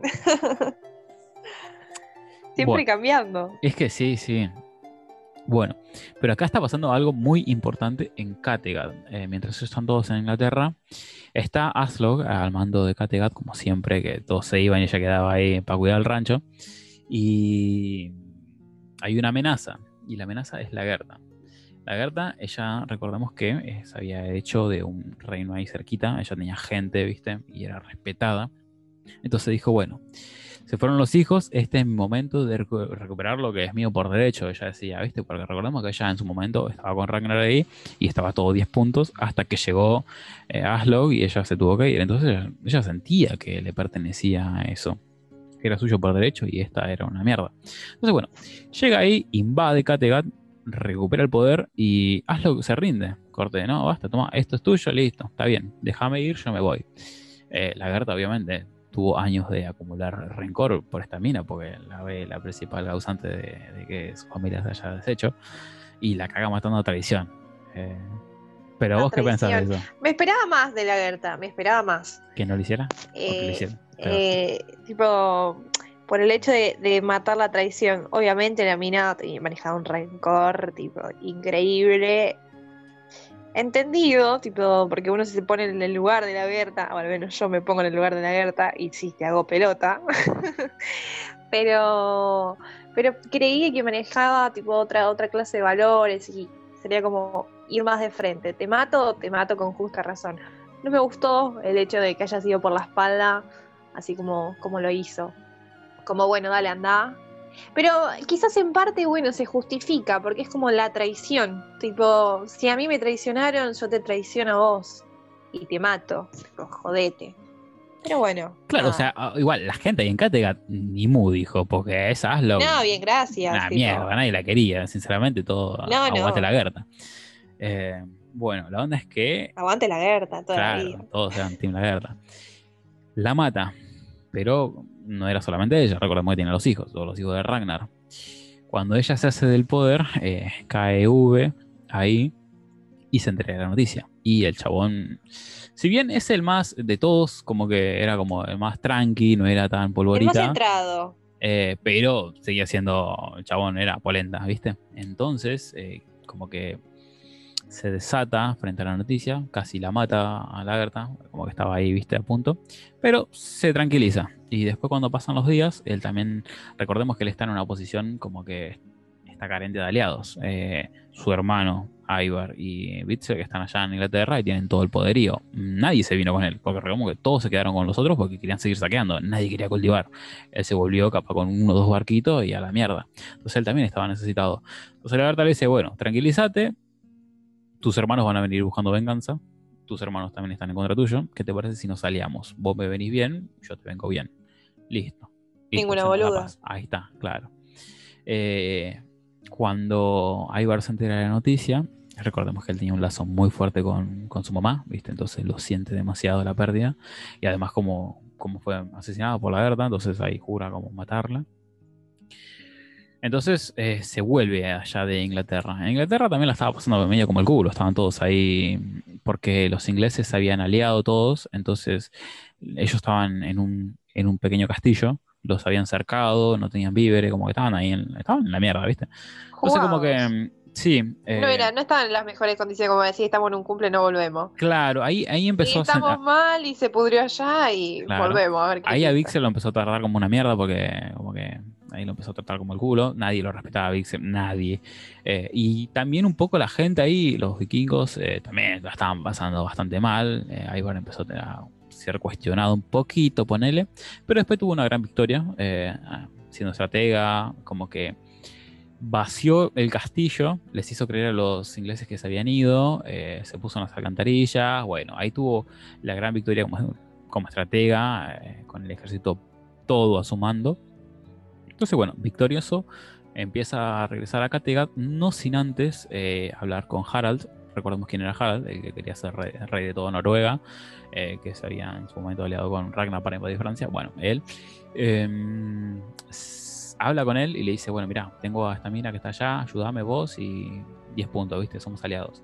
Este chabón dice que sí, entonces, bueno, se deciden para, para invadir eh, lo que es Kattegat. Y cuando están ahí, medio que la verdad estaba en, en bola, ¿viste? Estaba- la verdad que si le invadían, las hacían mierda. Pero llegó justo a tiempo Bjorn. Bjorn, recordemos que él se había ido por el Mediterráneo en su viaje. Su viaje siempre fueron de relleno. eh, a la trama De- nunca- eh, Ese viaje, ese, ese viaje en particular, fue más de relleno Más que la huida esa al bosque, ¿no? Tipo, Sí. La verdad que no sabían dónde meterlo y lo mandaron para allá, Claro. creo yo, no, no, no sé. Personaje. Sí, está, bueno, sí, sí, la verdad que no, no hace, no hace. ah, Eh, la, la pasada bomba en, ese, en esa época, Bjorn estaba en un cumple, tipo, el famoso año sabático. Si bien tuvo sus, sus percances allá, ¿no? Y logró bastante, pero mal que mal. Sí, bueno, él quería conocer y. A ver. Bjorn. Gran parte. Él no, quería ni conquistar ni hacer cultivos. Eh, Su gran como objetivo siempre fue como comercializar, eh, crear rutas de comercio, crear aliados conocidos para posicionar a Kattegat como en un futuro una, una capital, si se quiere, ahí de comercio. Entonces, eh, sus viajes fueron bastante en eso, si se podía saquear, se saqueaba, porque lo hicieron. Conocieron frutas, qué sé yo, especies y todas esas cosas que conocieron en el Mediterráneo. Pero más allá de eso, no. Encima la gente que se encontraron no eran más cuerdos que ellos, estaban todos bastante limados. Eh, casi los matan varias veces, bueno, no importa. La onda es que él regresa a Kattegat, eh, se encuentra con todo el panorama, eh, como que la quería matar a su mamá. Él también a la puta madre, vamos a la guerra. Y listo, empiezan a llamar a los aliados ahí, a ver, la Berta empieza a tirar mensajes para acá, para allá, a ver quién se le puede unir, porque se le viene un ejército bastante polenta. Y consiguen a unos, a unos de por ahí, viste, que, mm, no, no sé si, si, viste los del bosque, el que él encuentra una, una mina que le gusta y que la mina es sadomasoquista. No sé si la recordás. Sí, Bueno, sí, yo no sé si ellos eran vikingos, vikingos. O eran como vikingos del bosque, una media cosa media rara, ¿no? Que una mezcla rara, ¿no? no Sí, yo o sea, desconozco realmente. Peleaban camuflados. Bueno, la onda es que ellos se encuentran unos aliados. Eh, Bjorn ficha a la hija del, del que estaba al mando. Eh, y bueno, tienen onda, le pide la mano, se, se van a casar, todos 10 puntos. Y bueno, el momento de la guerra. Esta guerra se va a dividir en, en dos enfrentamientos. El primer enfrentamiento gana como el Team Lagerta, eh, gana holgadamente. Vio, eh, Ivar y Harald se retiran ahí medio que van a poner las patas, pero aparece un tercero. Aparece Rolo, el tío, eh, lo manda, Ivar lo manda a Vixer a hablar con él, a ver qué onda si les puede dar una mano. Rolo le dice, ok, yo te doy una mano, pero los agarra de las bolas. Le dice, bueno, yo te doy esto, pero vos me tenés que dar aquello, me tenés que tributar esto, por mes me tenés que pasar tanta carne, oro, que esto, que el otro. Como que le cerraba por todos lados a Rolo. Ahí eh, la hace 10 puntos, ¿viste? Como que chabón te doy la fuerza, pero vos me das todo esto. Y está por escrito, así que bueno. La onda es que le da la, las Cambió, fuerzas. cambió, se, Claro, empezó a tener un se poco más de- capacitó por completo Claro, allá en Francia. sí. Volvió hecho un señorito y ningún boludo. Claro, porque todavía tenía la fuerza para pelear y encima para negociar, 10 puntos. Eh, y acá creo que esta. A ver, hay varias. Esta serie tiene dos cosas buenas: las guerras y la despedida de los muertos. Son como esas dos cosas son muy emotivas y están muy bien. Eh, y esta, esta guerra me gusta mucho es bastante emotiva porque eh, tiene todo el condimento de que son dos familias enfrentándose. Tenemos obviamente Bjorn enfrentándose contra Ivar, Ivar contra Uve, después teníamos a Harald enfrentando contra Hafsnam, que era el hermano, eh, y ellos dos es como que no querían pelearse, porque previamente como que ellos se reunieron todos para ver si había algún, alguna alternativa, ¿viste? Para solucionar esto. No la hubo, iban sí o sí a la guerra. Y no sé si te acordás eh, que previamente, eh, ¿viste? Cuando estaban los dos en los campamentos, empezaron a cantar los hermanos. ¿Te la acordás? Sí, Es sí, muy sí, buena. sí, Esta, esa recuerdo. canción la voy a poner seguramente. al final. emotivo. Al final del capítulo lo voy a poner porque es muy buena. Y, y bueno, acá Ivar arrasa. eh, porque eran muchos, demasiado en comparación la cantidad de guerreros de, de unos contra los otros. Eh, acá muere eh, el hermano, este, Halfdan, el que estaba con Bjorn, que fue al Mediterráneo, ese muere, gana el otro, obviamente. Y bueno, Él es el, verdadero tipazo, amigo de Oro. claro, en todos los equipos, porque fíjate cómo. se puso la camiseta donde tuvo que ponérsela. Sí, obvio. Y, y fue tipo. El famoso te van con todas, te van con Claro, todas. porque bueno, en sus viajes, bueno, si algo tuvo, ponerle que los viajes de Bjorn, es que cuando estuvieron ahí medio jugados, Bjorn le salvó la vida. Igual, qué sé yo, a ver, si vos lo charlás, decís, che, mira, vos me salvaste la vida, pero es mi hermano del otro lado. No sé, la verdad. El chabón mantuvo su palabra, le dijo, bueno, vos me salvaste, yo te. te- ah, bueno, se respetaron las cosas, pero murió. Eh, Bjorn, la Gerta, V, eh, la esposa. ¿Cómo se llama? Torbi, eh, esposa de V, que antes era esposa de, de- de Bjorn. Eh, Bjorn. Sí, acá se, se reparten para acá y para allá. Pero bueno, la onda es que Eso, recién eh, resentimientos, como que cuando ¿viste? se, se te- cuando se termina la relación se terminó y no hubo rencores. Sí, como que viste, lo toman de manera, una manera muy, muy tranquila, muy natural, sí. pertenece a su cultura. Polémico igual, no sé, qué sé. Sí, bueno, porque el porque después este, V le cría al hijo a Bjorn, que es su, su, en teoría su sobrino, bueno, no importa. Pero igual, si algo, si algo no hace a nada la trama son los hijos de Bjorn, porque tiene 80 hijos por acá y por allá y mueren todos. Nadie se salva, no tiene nada de especial. Eh, y el chabón ni siquiera le preguntar los nombres y seguramente no lo sabe porque tampoco le interesaban los hijos, eh, solamente los tenía. Mal padre. Sí, Sí, peor que Ragnar, Siguió los pasos de. Ragnar. O peor. Sí, porque ni siquiera llegaron a tener 10 años, los hijos siempre morían antes. Eh, la, onda, la onda es que ellos pudieron escapar como podían, porque bueno, son los protagonistas. Llegaron ahí a un pueblito medio escondido, porque lo estaban rastreando, persiguiendo por todos lados. Y bueno, llega ahí, eh, un poco porque se acordaba de acá y de allá, Rolo. Entonces le dice, che, miren, yo los puedo, los puedo ayudar, les puedo dar un salvoconducto hasta Francia y se vienen conmigo. Entonces la Gerta le dice, pero la reconcha de tu hermana, ¿viste? Vos me querés ayudar si vos sos el que causó de todo esto, ¿viste? Como anda la puta que te Ujú. parió.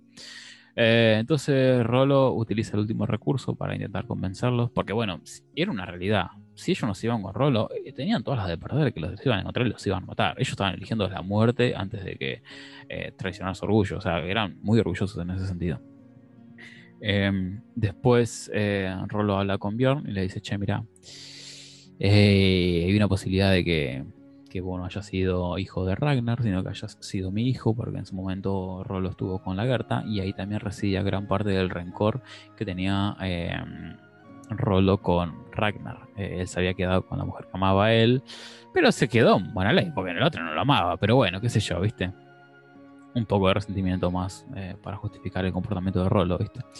Eh, y Bjorn le dice, bueno, capaz sos mi papá, capaz no, pero la verdad que me importa un carajo y tómatelas, ¿viste? No voy a ir con vos. Eh, bien ahí, Bjorn, y se quedan ahí, todos medio que Fiel, jugados. ¿Eh? Sí, bien ahí. Fiel. Eh, se quedan todos ahí a ver qué hacemos. Y entre todos estos viajes apareció un personaje extra que contar cómo surgió, la verdad que no, no hace tanto al caso, eh, pero sí está ahí, que es...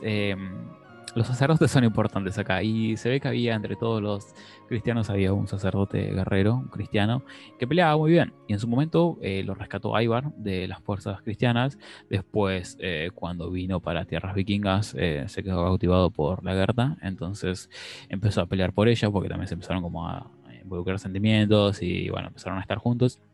Entonces el chabón, eh, recordemos que en esos momentos, y también gran parte más acá, eh, la iglesia y la nobleza tenían lazos muy estrechos, porque ambos controlaban todo, entonces eran muy amigos. Entonces el chabón le dice, bueno, vénganse conmigo, que yo conozco al rey y capaz si salen las cosas bien, podemos que vivan allá, ¿viste? Entonces dicen, bueno, estamos rejugados, vamos, ¿viste? Entonces se vuelven a, mm, a Inglaterra y allá se encuentran con una que no esperaban, porque el rey que ellos conocían, que era el hijo del rey Egbert, murió y quedó a cargo eh, el hijo de él que había tenido con, en teoría con Judith, que no era su hijo, que era hijo de Atelstan, el, el, el clérigo amigo de Ragnar. Bueno, ese había tenido un hijo y su hijo era rey de Inglaterra, ahí. Va, de Wessex, no de Inglaterra. Eh, entonces, como no los conocía, ellos más o menos se tuvieron que hacer a, a quién eran, ¿viste? Y porque te tengo que proteger si no ni siquiera te conozco. Ellos le explicaron más o menos cuál era la movida, de que así, así, así, ellos son hijos de Ragnar Logro, te podemos ayudar. Entonces, bueno, el pibito este, como era un rey bastante joven, eh, necesitaba un poco de que lo, lo ayuden. Eh, Seguridad. claro, de, de porque... Como apoyo, ¿no? Claro, porque en ese tiempo las invasiones eran todo el tiempo. Er- er- er- tenían- los ingleses tenían un moño, se ve, porque estaban ahí todo el tiempo. todo el tiempo los Oh. invadían. Regalados. Claro, entonces era todo el tiempo estaba con, dormía abajo con la espada porque te van a atacar. Eh, entonces le dice, bueno, si ustedes me ayudan a defendernos de las invasiones y esto que lo otro, bueno, eh, los protejo.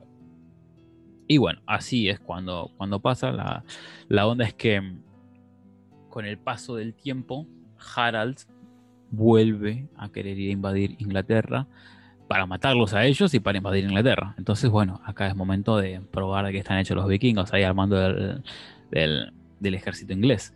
Entonces sube, toma, toma la batuta ahí y empieza a, a comandar los ejércitos.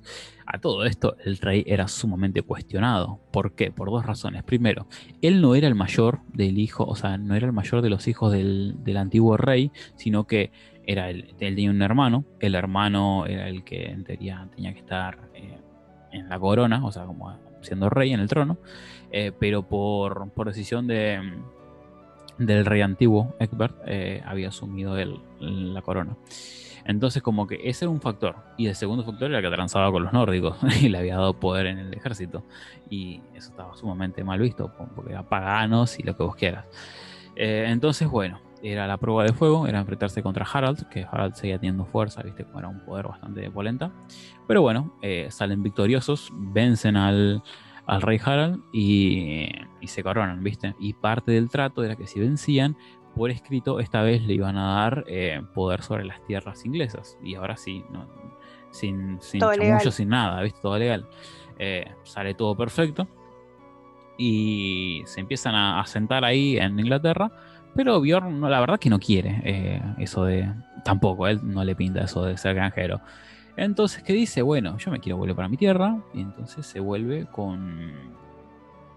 Con Harald, el, rey que acababa de perder contra ellos. Él va y le dice: Che, mira, ¿qué te parece si nos aliamos y juntos vamos y tratamos de eh, conquistar Kattegat nuevamente? El chabón le dice: medio que era una alianza que se. era- estaba a las claras de que se podía romper al toque, ¿viste? Y más porque había una tercera. Eh, este chabón Harald eh, le iba como el culo siempre en el amor, ¿viste? Como que siempre, como la mierda, como la mierda. Y entonces era un punto débil de él. Entonces, entre todo el ejército había una escudera que era Contrit, que se ve que tuvo ahí como una mini conexión con Bjorn. Y este chabón también flasheó ahí que tuvo con una con él, pero nada que ver. Entonces, la mina también quería ser reina, pero Bjorn ya había chamullado ahí, como ya tenía ahí todo ganado, y el otro fue a pelear una batalla que no tenía oportunidad. Entonces, como que sintió una vez más que perdió contra Bjorn. ¿viste? Entonces, bueno, como que la. Porque lo hizo, él también, viste, era bastante. Quería todo, ¿no? Ah, sí, este sí. Conformate con algo. No, no, no, sí, no, no. No, nunca le ponía un, un freno. Y bueno, como que siente que era otra derrota más frente a Bjorn. Pero bueno, la alianza va, va y medio como que puede. Pero, ¿qué pasa? Recordemos que ellos estaban allá en el norte y se aproximaba el invierno. Entonces, estaban entre la espada y la pared porque o viajamos ya y nos sometemos a la posibilidad de no llegar porque hay tormentas y porque Thor y la puta que te parió. O esperamos un año más y no no saber qué puede pasar acá a un año, ¿viste? Entonces dijeron, bueno, vamos a confiar en que va a salir bien y fueron. Viajaron, perdieron, obviamente, gente en el camino, pero llegaron, los protagonistas llegaron, como siempre. Como Eh, siempre.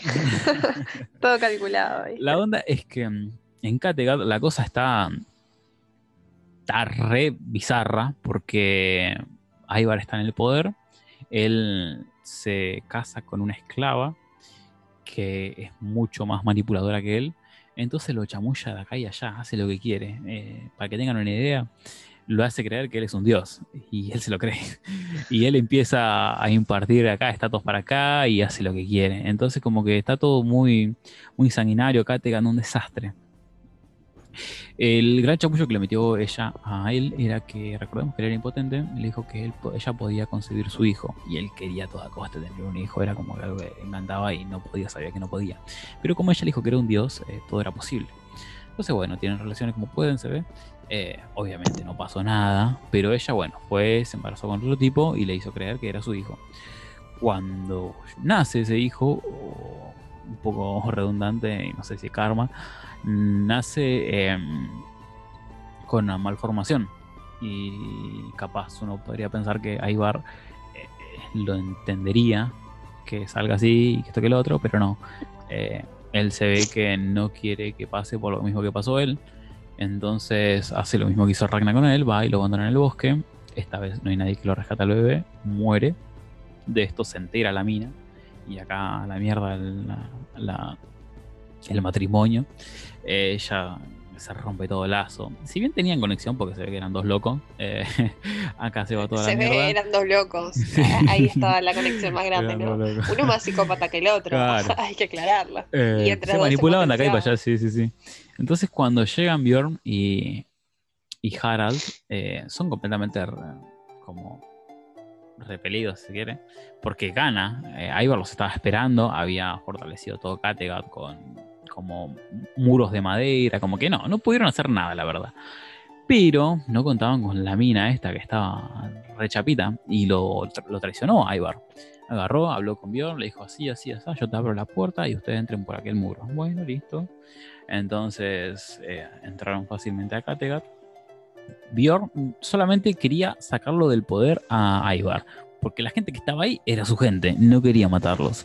Entonces cuando él entró, obviamente tenés que repartir una espada de piña, porque si no, bueno, te pasan por encima. Pero cuando ya estaban en la, posición de poder, dijo, paren la matanza, somos todos nosotros, soy Bjorn, y dijo de ah, eh, tranquilos, ahora estoy en el poder, vamos a pelear todo por el mismo lado. Listo, se tranquilizó todo. Eh, no logró matar a Ivar porque Ivar eh, se escapó no sin antes eh, matarla a la chica esta, porque se enteró de su traición, obviamente. Se enteró, la mató y huyó. Y de ahí no se supo más de Ivar. El que quedó sí fue Bitzer. Bitzer quedó ahí eh, en el pueblo. Quedó ahí porque quedó. Siempre queda ahí. Claro. De acá para allá, pero siempre está. Y con el tiempo, Bitzer se empezó a poner peor y peor. Terminó siendo un paria eh, en Kattegat completamente drogadicto, en harapos. O sea, pasa que Ivar lo destruyó psicológicamente, lo recontra destruyó a él, el pibito. O sea, lo hizo mierda. Eh, siempre lo menospreció. Y era muy flojito, ya de por sí su personalidad era, como te digo, un tibio, ¿no? Y entonces eso repercutió tipo en todo. Se dejaba manipular y todo lo que le podían llegar a decir eh, en especial, tipo, le afectaba de una manera terrible. Claro, sí. Pasa que recordemos que Aibar también eh, siempre se sentía como menos que el resto, entonces como que trataba de proyectar eso y que alguien se sentía peor que él. Bueno, como que eh, era esa movida y el que estaba en todos los, que aguantaba todos los tiros era Bitzer. Y además que se quedaba ahí, siempre lo buscó, también era masoquista, el degenerado, siempre estaba ahí, ¿viste? No, sí, tal cual, hasta el último momento, te digo. Eh, sí, literal. entonces, bueno, así termina la, la, temporada, la quinta temporada, eh, vio recuperando el poder de Kattegat eh, y toda esta situación. ¿Qué pasa en la sexta? Bueno, la onda es que vio, eh, huyó por la ruta de la seda y llegó hasta Rusia. Allá estaban los, los eh, no, en Kiev estaban los Rus, que eran los descendientes de los daneses, si no me equivoco de los suecos. De los suecos, como mencionamos al principio, de los datos verídicos. Allá estaban los Kiev, descendientes de ellos. Pero bueno, eh, si bien eran descendientes, como que habrá que era más ruso que otra cosa. De vikingo tenían el hacha nomás, porque no. Pero sí el idioma. El idioma, como que lo conservaban más o menos. La onda es que él llega para allá y Ibar era famoso. Para todo esto era famoso. Ibar pesado había tenido victorias en Inglaterra, como que no era cualquiera. Y así llega y llega hasta un reino que, que lo reconoce y lo, acoge, ¿viste? Como que lo, ponen ahí a vivir en un palacio. Y la onda es que ahí había un chabón que se llama eh, Oleg o Olaf o algo así, medio, medio complicado el nombre. Eh, era un chabón que estaba en el- Chaboncito. era- no, era un chabón que estaba en el poder, eh, pero que no era el legítimo, el legítimo mandatario de ahí. La onda es que el que tenía que mandar ahí era un nene. Pero como era muy nene, eh, el chabón ese estaba en el poder. Entonces, bueno, ahí va a sentir ahí de cómo es la movida, porque primero agacha la cabeza, pero bueno, después Ibar es Ibar y empieza a conspirar. Bien sumiso. Arranca sumiso, ¿viste? Después se, se entera cómo es la movida y empieza a mover hilos para acá y hilos para allá. En Kattegat, eh, Bjorn demuestra que no es bueno al mando de, de como un reino, porque mm, primeramente estaban los que seguían a, a Ivar, ¿no? Entonces, eh, recordemos que los vikingos tenían los estatus sociales y tenían diferentes castigos. Entonces, eh, uno de los castigos que le correspondía a esta gente eh, podía ser la muerte y, listo, te olvidas, porque una persona que muere no hincha más la bola. Pero Bjorn intenta como ser un poquito más benévolo, entonces lo que hace es los marca en la cara con así corte vacas y los, los expulsa. Y ese era como el mayor castigo porque los exiliás y ya listo, fuiste a vivir al bosque y seguramente morís porque no estás resguardado de nada, porque bueno, estás fuera del sistema, ponele si se quiere. Entonces, eh, el mayor error que tuvo fue ese y que liberó a un montón. Entonces, si son un grupo grande de hombres, pueden vivir porque se, se cuidan las espaldas. Entonces, bueno, los libera. eh, ya en este tiempo, la Berta, ponle que tiene como 50 años, ¿viste? Pues ya está vieja. Eh, todos los pibes, imagínate que ni habían nacido, ella estaba ahí en, en la movida, imagínate ahora. De la cara, 10 puntos. La mira nunca pasó nada. Bueno, pero te lo quieren hacer saber como que está más vieja con el pelo. Le ponen como canas. Claro. Bueno, vamos a decir que sí. Y un par de arrugas ahí, ¿viste? Como para. Claro.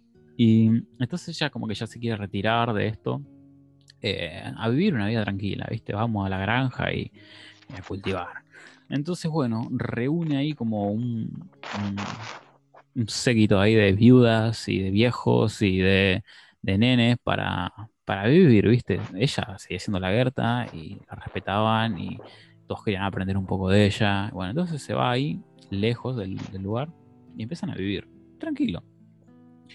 Pero ¿qué pasó? Ahí está el primer error de, de Bjorn. Eh, los hombres estos que, que él expulsó quieren venganza. Eh, y van y atacan el pueblo de, de la Berta. eh, se defienden como pueden, matan, matan un montón de cosas, o sea, un montón de personas que estaban con ella. Eh, pero bueno, zafan como pueden. De vuelta, los protagonistas zafan.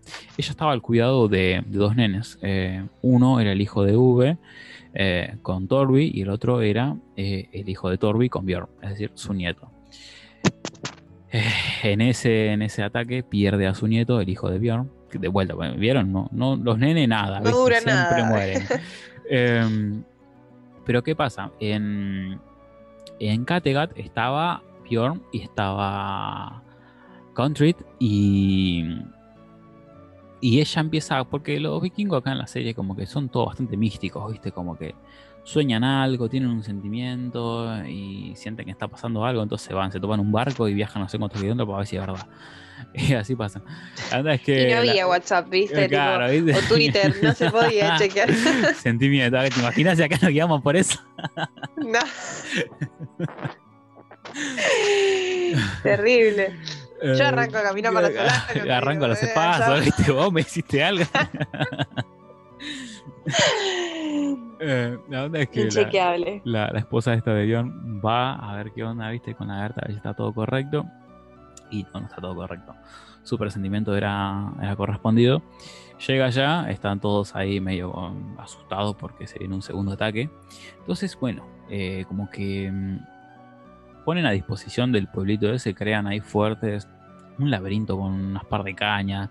Medio todo rebuscado, pero, pero con Estrategia, sentido. ¿viste? Sí, Media polémica. Unieron ellos estaban fuerzas completamente y... de desventaja, entonces dijeron, bueno, vamos a equiparar un poquito de acá y de allá, ¿viste? Bueno. Ponele que va bien la cosa, el ataque va bien, pero bueno, llega un momento que se tienen que enfrentar eh, la Gerta ahí media hecha mierda contra el que mandaba en los hombres estos. El chabón le dice, como que yo te respeto y respeto a Bjorn y hubiera peleado por ustedes, pero ustedes me hicieron esto, entonces como que era como que éramos sus amigos y ustedes nos, nos dieron la espalda, entonces el chabón estaba dolido por ese sentido también, entonces por eso también quería venganza. Eh, era, tenía mucho sentido lo que el diálogo ese que tuvo durante la pelea el chabón con la Gerta. Pero bueno, a todo esto estaban observando todas las, guerreras, las escuderas que estaban ahí, que siempre respetaban a la Gerta y que esto que el otro.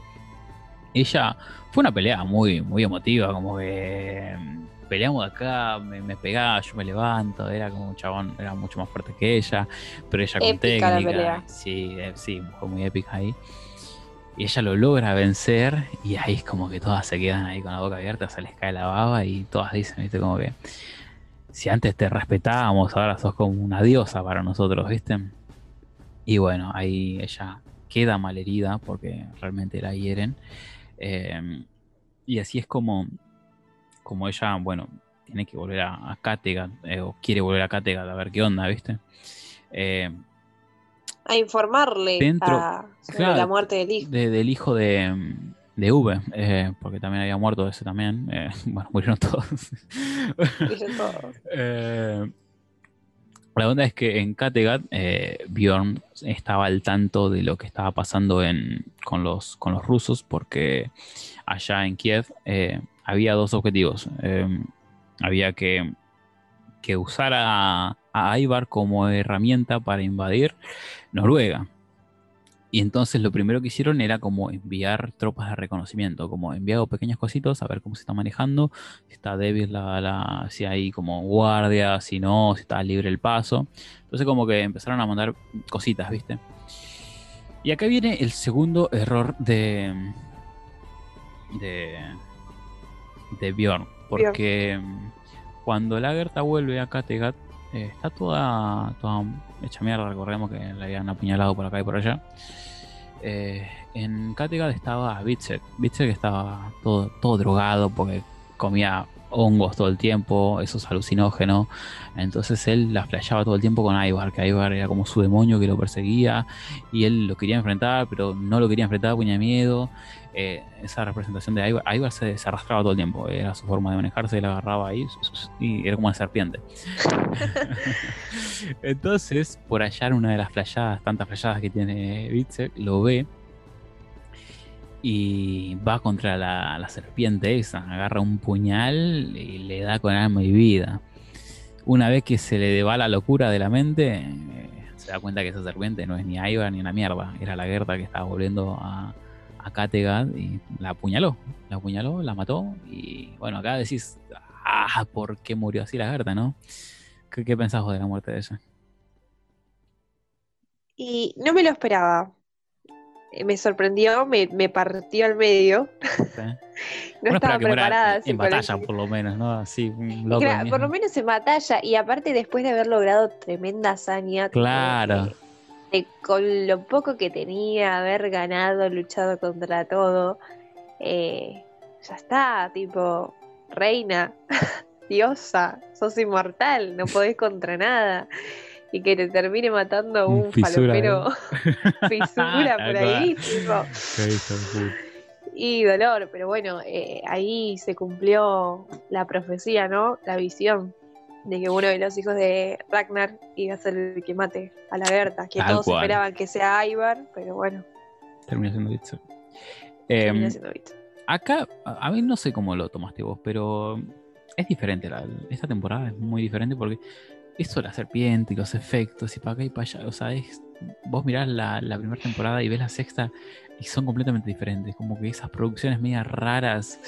Rara. Mo- A mí sí. ya me- yo no la apoyo, no, no me gustaba, no, para mí para nada. No, no, a mí tampoco me gustó. Me gustó, o sea, yo voy más para el lado verídico, si bien, como vos decís, hay cosas que claramente son inventadas, porque, bueno, nada, eh, hay que vender, ¿no? Mm. Eh, pero todo dentro de un marco relativamente creíble. Ya el tema de las asociaciones, bueno, lo que pasa más adelante en, la, en esa misma temporada, viste que aparecen cosas raras, Mm. onda...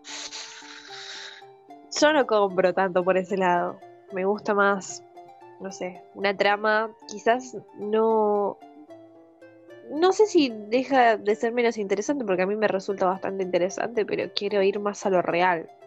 Claro, eso es como que-. Yo, o sea, mira, yo me puedo, por ejemplo, Juego de Tronos, o sea, es algo fantástico y, y está, no tienes que tengo algo en contra de lo fantástico, no, perfecto, o sea, cada, cada, cada producción audiovisual tiene su universo, hacémelo creíble dentro de su universo, ¿viste? Como que yo me meto en el mambo, ¿querés Harry Potter? Listo, vamos Harry Potter, hacémelo creíble en ese universo. Claro. No salgamos de algo que nada que ver, en ese sentido, como que...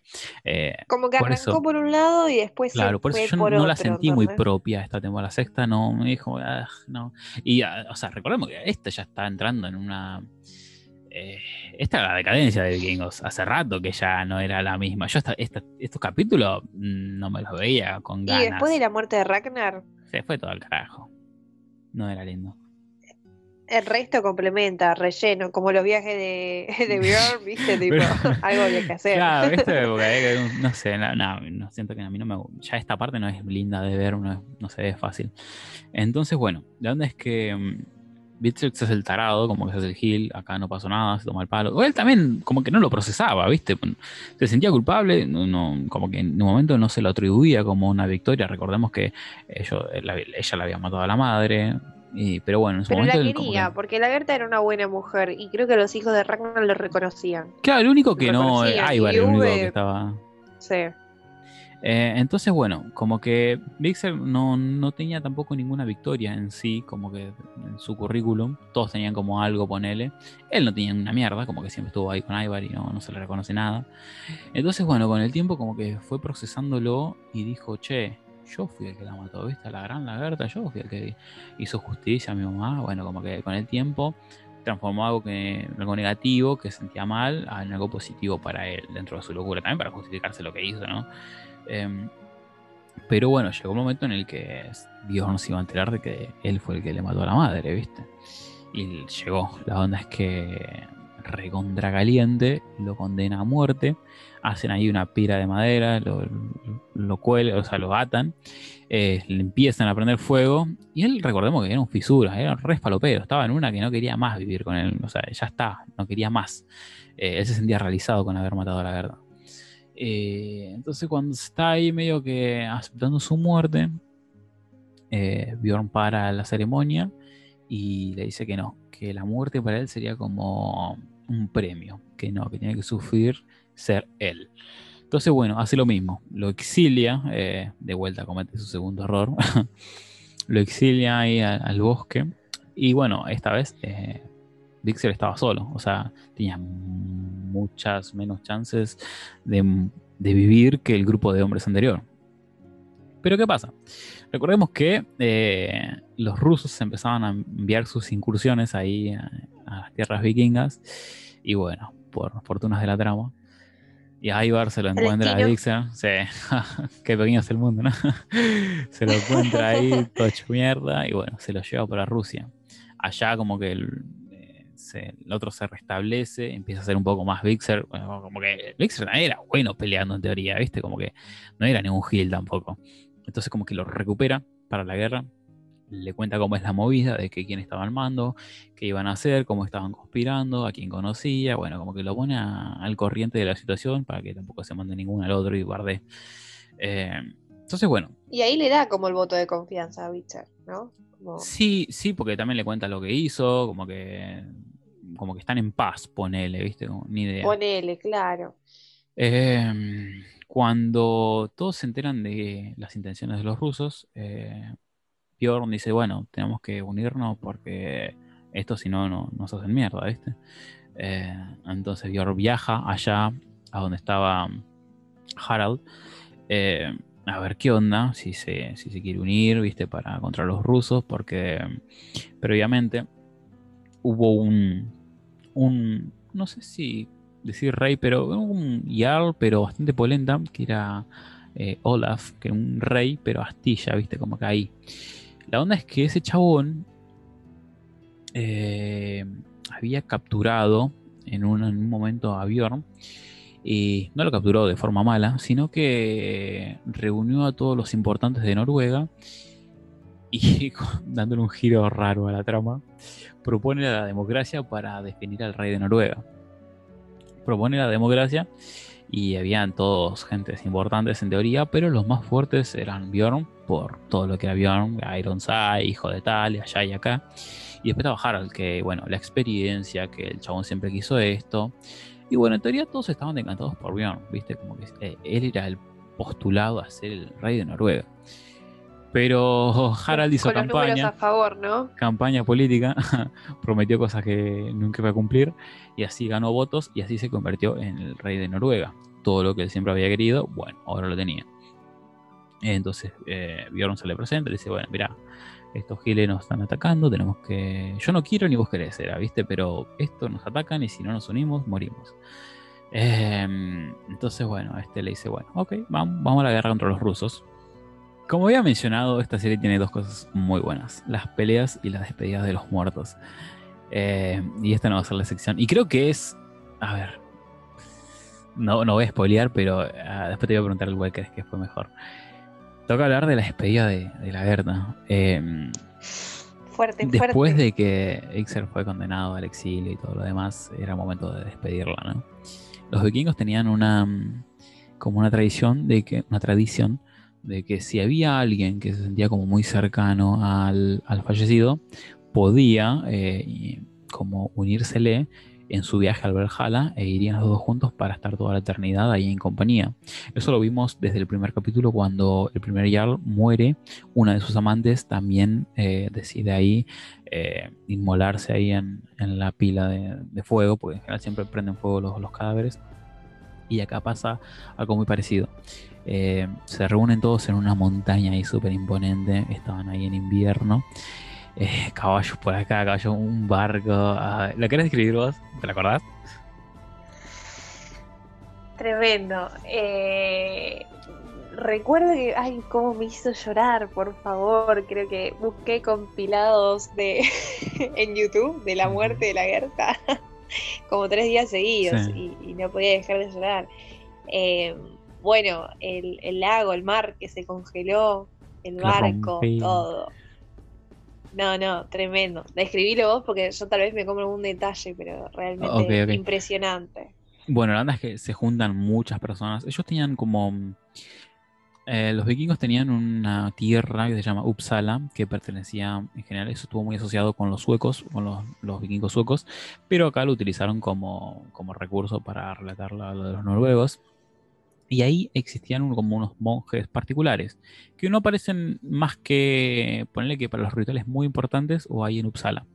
Eh, esos monjes vinieron como para despedir a la Gerta, dar una ceremonia. Todos dieron ahí su- sus palabras. Y como, como había mencionado, eh, cuando preguntaron quién quería unirse a la Gerta en el viaje a, al Valhalla, todas levantaron, o sea, todas mujeres encima, porque era representante de, de género femenino. Todas querían, era su diosa, o sea, la rompió toda por acá y por allá. Era genial. Y todas levantaron la mano. Una fenómena. Claro, La, la eh. reina indiscutida.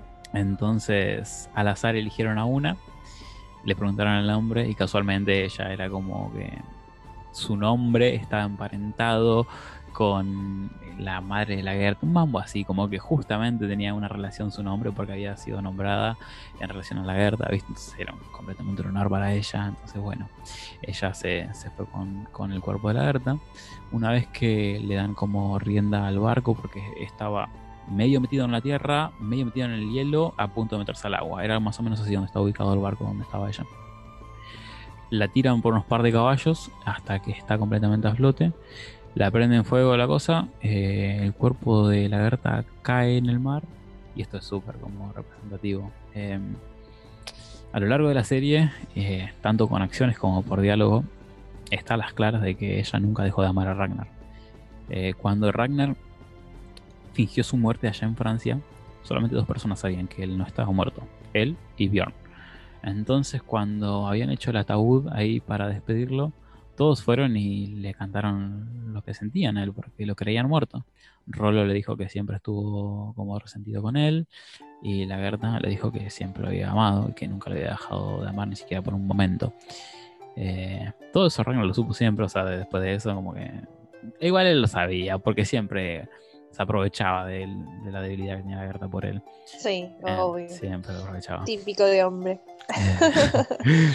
Entonces cuando mm, ella cae ahí el cuerpo al mar, llega como al fondo eh, y la estaba esperando como la figura de Ragnar hecha arena, hasta que los dos como que se funden ahí rodeados por las valquirias y así dan como final al funeral. Eh, realmente es muy, emotivo, es, genial, o sea, me gustó demasiado.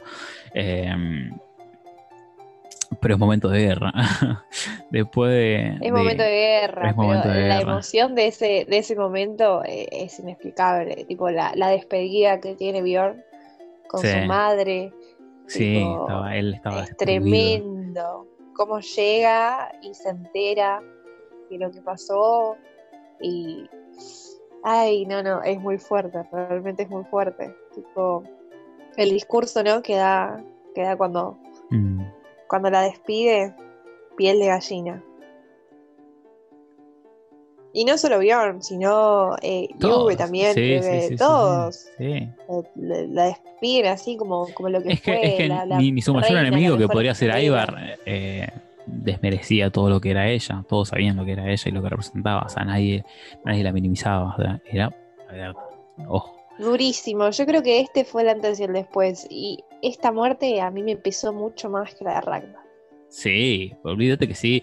Es que el otro encima ya era una crónica de una muerte anunciada. El chabón ya sabíamos todo lo que iba a pasar. Es como que. Sí. Eh, a ver. Y hasta Ragnar tuvo su despedida. No, no, no, no hubo. Eh, solamente fue su muerte. Es como que. Ah. La hicieron muy bien. Acá subió el nivel de la serie de vuelta. Porque veníamos Sí. flaco, flaco. Y acá sí sabes. Todavía tenían mecha. Una vez que Bjorn eh, como que hizo alianza de vuelta con Harald, era momento de ir a la guerra. Pero tenían las de perder el número de los rusos. Y la verdad que, a ver, físicamente, ¿cómo te lo muestran? ¿En dónde carajo estaban tantos números los rusos? O sea, su reino estaba bien, pero no, no se los veía tanto. Pero bueno, la onda es que eran mucho más, mucho más, eh, mucho más que, que los vikingos.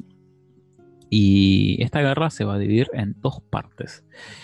La primera parte, eh, ay, es- es- también está muy bien presentada esta guerra. O sea, ves, eh, la guerra también. Es como que desde un primer momento te lo plantean como que un poco por, por vínculo, no sabes si pasa en, su cabeza, si realmente está pasando el diálogo entre Ivar y Bjorn, porque Ivar dice, nosotros tenemos las de ganar.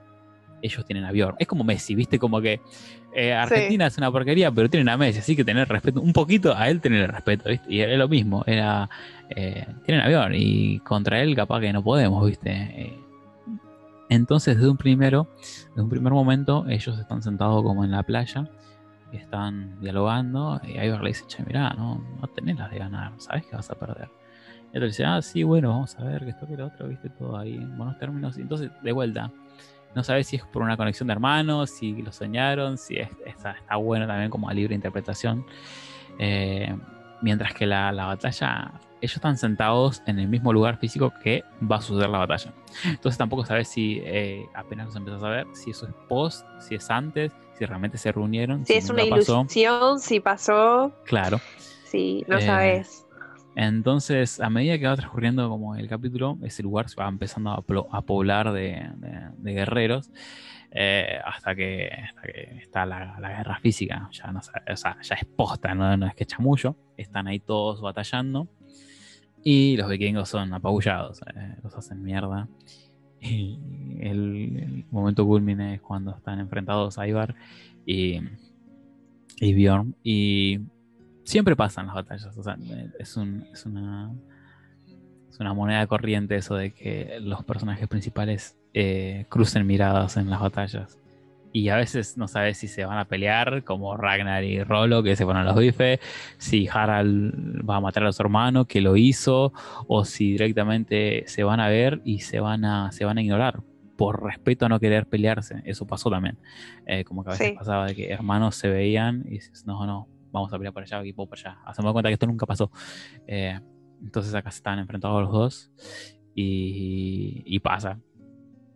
Ahí va la puñala ahí eh, con una estocada a, a Bjorn y finaliza eh, la primera parte de la sexta temporada y nos quedamos ahí todos como "Ah, murió Bjorn A la No, expectativa. no". Y No me la contés. no me la conté Eh, Sufrido final. Sí, no, es que decís, oh, no, ya me mato. ¿Cuánto querés que sufra, viste? Me matas a todos, viste. Eh, ya no me queda nada, para un poco. ya no tengo el aire. Eh, y bueno, así arranca la, la segunda parte de la sexta temporada. La onda es que están todos como. Eso pasaba mucho, como que se, daban, se daban sandunga, pero después como que se reagrupaban y después decidían qué hacían, ¿viste? Si capaz el que estuvo, el que perdió presentaba su derrota, o si querían ir a un siguiente enfrentamiento, eh, como que eso estaba como tácitamente, ¿viste? Como que eh, la primera batalla se pierde, bueno, listo, nos reagrupamos y después decimos qué hacemos. Se reagrupan todos y el, el que estaba al mando de, de los rusos eh, le pregunta a, Ivar, ¿qué onda? ¿Qué pasó? Y Ivar le dice, mira, yo le di, viste, pero no sé si lo maté porque es Bjorn. Entonces ahí aparece di- Claro, viste, no te puedo asegurar que murió porque no lo sé. Eh, entonces Witcher le dice, no, a Bjorn no se lo puede. Acá, bueno, igual me parece medio vendehumo que, que ya te, la te empiecen a instaurar esa, viste, como que Witcher empieza, no, a Bjorn no Es se lo puede matar, inmortal. es inmortal, es un guerrero, la puta madre, viste, como que él empieza a sembrarla ahí, viste, un poco por la trama. Eh, y bueno, así había sido. Eh, si bien se la dio Ivar, eh, Bjorn estaba muerto. Si bien estaba todo recontra moribundo, porque eso necesitaba cirugía y ellos no sabían hacer cirugía. Estaba ahí en las últimas, no podía más. Se- seguramente tenía toda hemorragia interna y lo que vos quieras.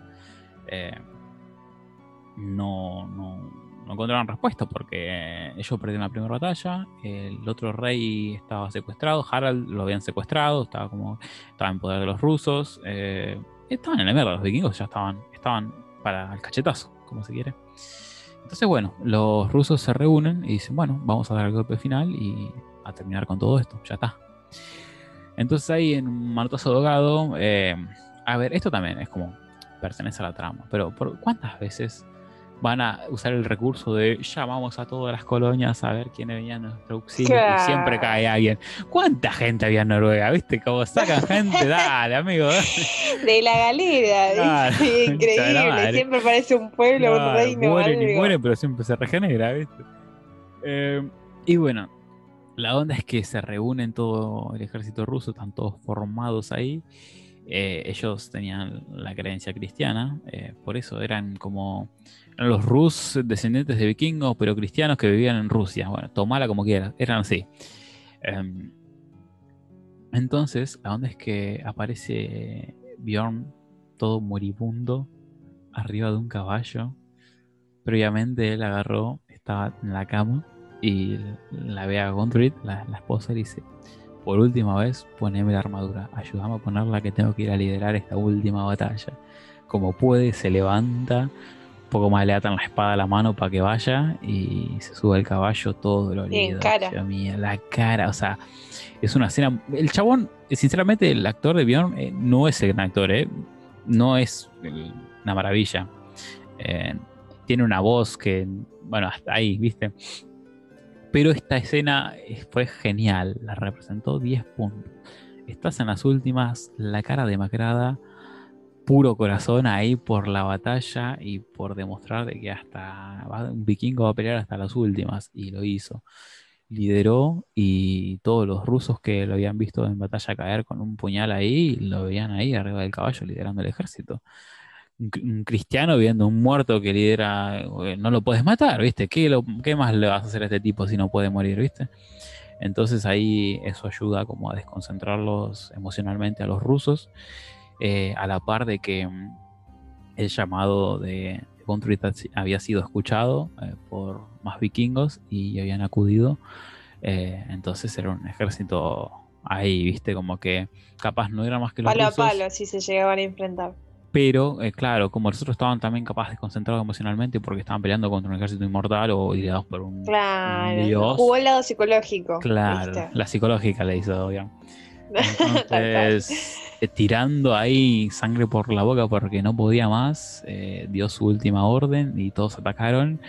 Y así fue como en la derrota fue la victoria de Bjorn porque murió. Y ahora se viene también otra, otra despedida que es la puta madre, ¿viste? Como que la puta madre, ¿viste? Em,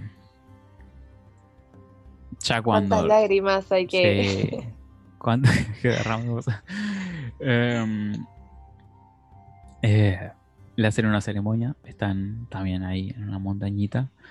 Y la onda es como que embalsamaron su cuerpo arriba de su caballo. Le hicieron una gruta. Y él está ahí todo esplendoroso arriba del caballo con la, la- la espada en alza. La misma posición que había hecho antes de dar orden de ataque. Así fue como lo inmortalizaron. Y ahí la, la esposa da el discurso que para mí fue genial y fue recontratinado con la frase de con la muerte de Bjorn mueren, murió, terminó la era de los grandes vikingos. Porque ya no, ¿qué más querés? ¿Viste? ¿Qué otra cosa vas a hacer que supere esta, la epicidad? Entonces, eh, también fue, fue una joya esa despedida. Fue el cierre de un ciclo. Claro, fue el cierre de los grandes vikingos, ya está, ¿viste? Y ahora, ahora te pregunto a vos. Bueno, creo que tu, tu respuesta va, va a ser, pero ¿cuál te gustó más? ¿La de la Berta o la de Bjorn la despedida? La de la Gerta me pegó más por el lado emocional, tipo, me partió al medio porque, como te digo, la Gerta, mi personaje favorito Mm, de toda la claro, serie, entonces fue como, me mataste, me, Sí, me sí. partiste al medio realmente. Pero acepto, tipo, asumo que quizás la muerte de Bjorn fue más simbólica, tipo, Claro, el porque- hecho de culminar una era, de cerrar un ciclo, de decir, bueno, los vikingos hicieron esto, esto y esto y acá llegaron, tipo, si bien después la historia prosigue, ya es como decorado, se podría decir, tipo, es el fin, ya está. Y le podían haber, eh, podía haber sido tranquilamente este el cierre de la serie. Podría haber sido tranquilo. Podría. sí. Excelente cierre iba a ser. Excel- sí, Excelente. por todo lo alto. ahí, eh. Excelente. Pero quedaban ahí cosas inconclusas, entonces dijeron, bueno, vamos a estirar un poquito más. Bueno, qué sé yo. Veremos. Eh, a mí me gustó mucho porque, a ver, sí, la Berta también fue muy bueno, pero es que, es que conlleva todo, como toda la carga de todo, la, cosa vikinga de. Ah, ah, el- el- el- también el detalle de la... Porque ellos eran como mucho de... De quemar el cuerpo y como que se desvanezca. Sí, el detalle de, de la excepción. Claro, como que dejamos las estatuas de como para que perduren el tiempo. Eh, Y después también lo que pasa con. Bueno, la onda es que una vez que Bjorn murió, quedó solamente. Él en este momento tenía dos esposas: eh, a Gundrid y otra chica más que, que era una hechicera que, bueno, ve que le gustó a Bjorn. Bruja. Claro, estaban ahí. la- Las dos estaban al mando de Kattegat. Media tocada la bruja. Media tocada, pero se aguantaba las tomas. Ah, sí. Y, Ninguna boluda. No, o sea, sí, sí, bien ahí. Y la onda es que cuando ellas dos estaban ahí, eh, había que decidir a ver quién, quién iba a mandar en Kattegat, ¿viste? Como quién va a ser la voz de mando. Y cuando estaban ahí por recurrir de vuelta a la democracia, interrumpe la votación eh, el rey Harald.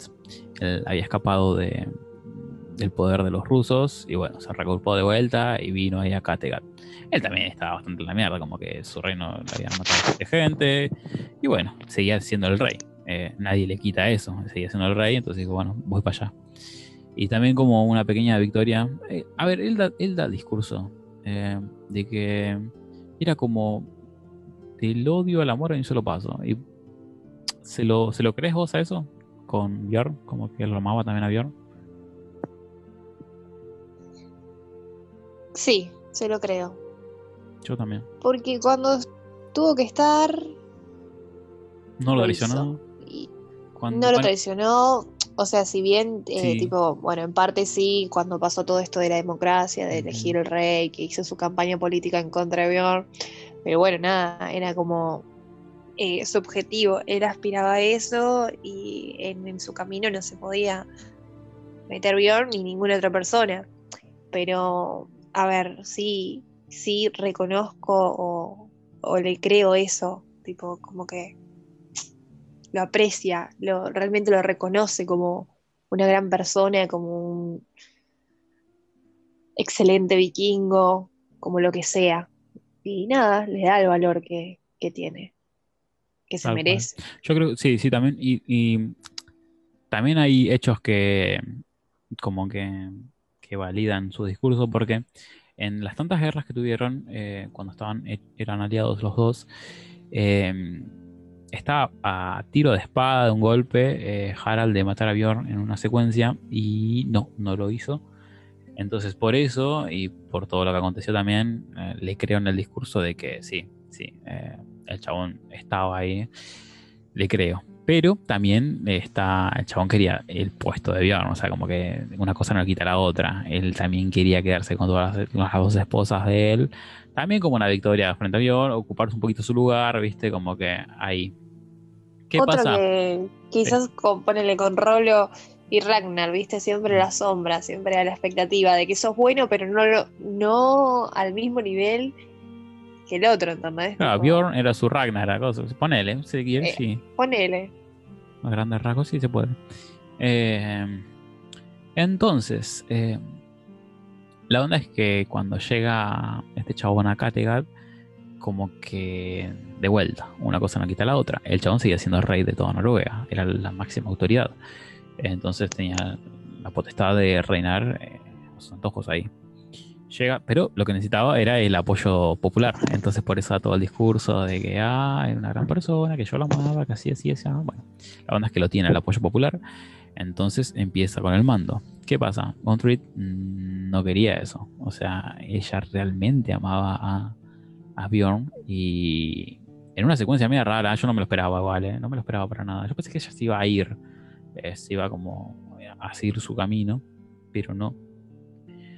Decide comunicarles que se va a unir a Bjorn eh, allá en el Valhalla.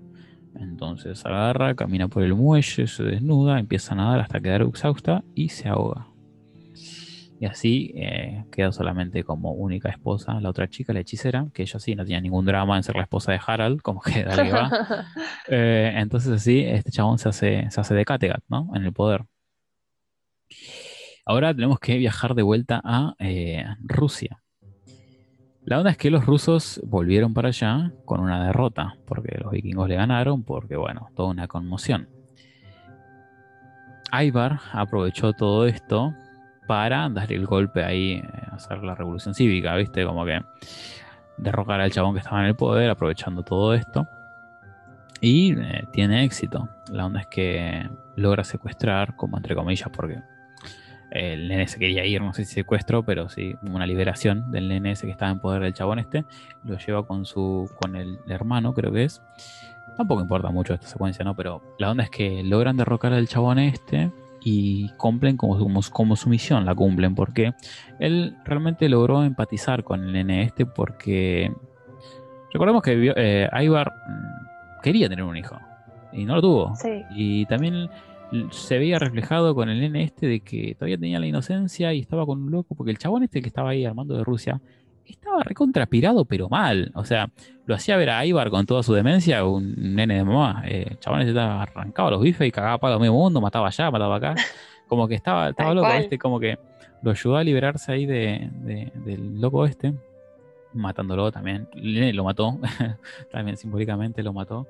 Eh, entonces, una vez cumplida su, misión allá, eh, se va a agarrar con Pixel y se vuelven para las tierras vikingas. Eh, un poco jugado también, porque ellos tranquilamente podían hacer los pasos y los iban a matar, porque se mandaron una recontracagada. O sea, estaban peleando con los rusos frente a ellos. Pero bueno, cuando bolas llegan ahí a Kattegat, y obviamente son mirados de reojo, pero se presentan a Harald y lo chamullan. Chamullan a él y, lo chamu- y se chamullan a, a la gente porque empiezan a caer bien. Los días pasan y vuelven a hacerse como parte y, y con todos los títulos, como los hijos de Ragnar, Ivar y, y Vixel, como que siguen conservando su posición de poder. Ese peso no cambia nunca, siempre está. Claro, una vez que son aceptados nuevamente ahí por la sociedad vikinga y por el rey ahí vigente, Ivar quiere revancha. Revancha, no sé muy bien si es revancha, pero quiere volver a Inglaterra para pelear una vez, con, una vez más contra el rey eh, Alfred. Alfred era el, el rey que estaba allá en, en Wessex, hijo de Athelstan y la chica esta Judith. eh, quiere volver. Ya más grande, ¿no? Y Más Harald maduro. quiere, porque sí, ya más maduro, ya estaba en el poder, ya había peleado ahí mano a mano con Uwe y, y, y Bjorn, ahí como que estaban ahí, ¿viste? Entonces, bueno, regresan una vez más ahí a, a, a la vieja confiable, ¿no? Porque siempre, cuando no sabemos qué hacer, vamos a Inglaterra, era esa, ¿viste? Llegan ahí con los ejércitos, el otro ya estaba bastante, un poquito mejor formado. Lo único que tenía problema era en la salud. Tenía como unos unas par de secuencias ahí que el chabón quedaba en cama por unos par de días, después resucitaba. Bueno, Sí. era así el rey ese. Eh, la onda es que van a la Flojito. guerra. Sí, medio flojito, ¿viste? Como medio, medio blandito era. Pero van a la guerra y sorpresivamente tienen éxito. Eh, los ingleses eh, los hacen mierda a los vikingos, pero l- como los dos mayores grandecitos de esa guerra es que Ivar muere y Harald también. Mueren los dos. Los vikingos son derrotados. Salvo Witzer, que queda vivo y, y para no perder la costumbre lo bautizan, porque siempre quién bautizar Hay los los vagos que bautizar, ¿viste? Eh, y así termina la historia por parte de los vikingos ahí en como eh, en el círculo ese. Pero queda todavía un, un cabo suelto. Hace como tres, cuatro, no, tres, cuatro temporadas mucho, no, no, dos temporadas, tres, eh, pasó algo. ¿Se acuerdan cuando V eh, se separó de, de Ivar allá? Uno que querían pelear, otro que querían cultivar, bueno. En toda esa secuencia, Floki se separó de ellos. Él, él había ido con ellos para vengar a Ragnar, recuerden que era su amor ahí. él había ido a, Inglaterra a vengarlo. Pero bueno, él ya no, no, sentía que tenía nada por hacer ahí, como que ya no quería más pelear, no quería nada. Floki en su momento había tenía pareja, eh, una esposa, la esposa murió, había tenido hijo, una hija, la hija murió, habían adoptado una piba, la piba se fugó y murió, desastre. Bueno, el chavo ya no tenía nada, no tenía nada que lo atara al mundo. Él era un fanático de la religión, eh, eso lo llevó a matar a Atesan, por ejemplo. eh, bueno, mataba, o sea, muchas veces mató a sangre fría a personas porque solamente porque eran cristianos. eh, en ese sentido, el chabón no le temblaba el pulso. Entonces dijo, bueno, me voy a entregarme a los dioses. Me subo a un barquito, recordemos que era el constructor de botes, que la tenía reclara. Se construyó un barquito para que se podía navegar con una sola persona y se fue. Eh, todos obviamente era Floki era el constructor de botes todos lo querían porque era como wow vos le construiste los botes a Ragnar Lothbrok ese fue.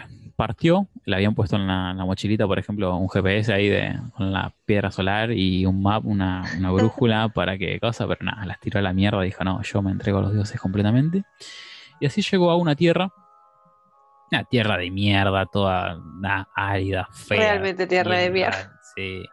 Pero él, recordamos que estaba repirado y flasheó ver ahí unos par de dioses en una cascada y dijo, uy, esta es la que va. Necesito gente para traer acá. Los verdaderos fieles me van a seguir.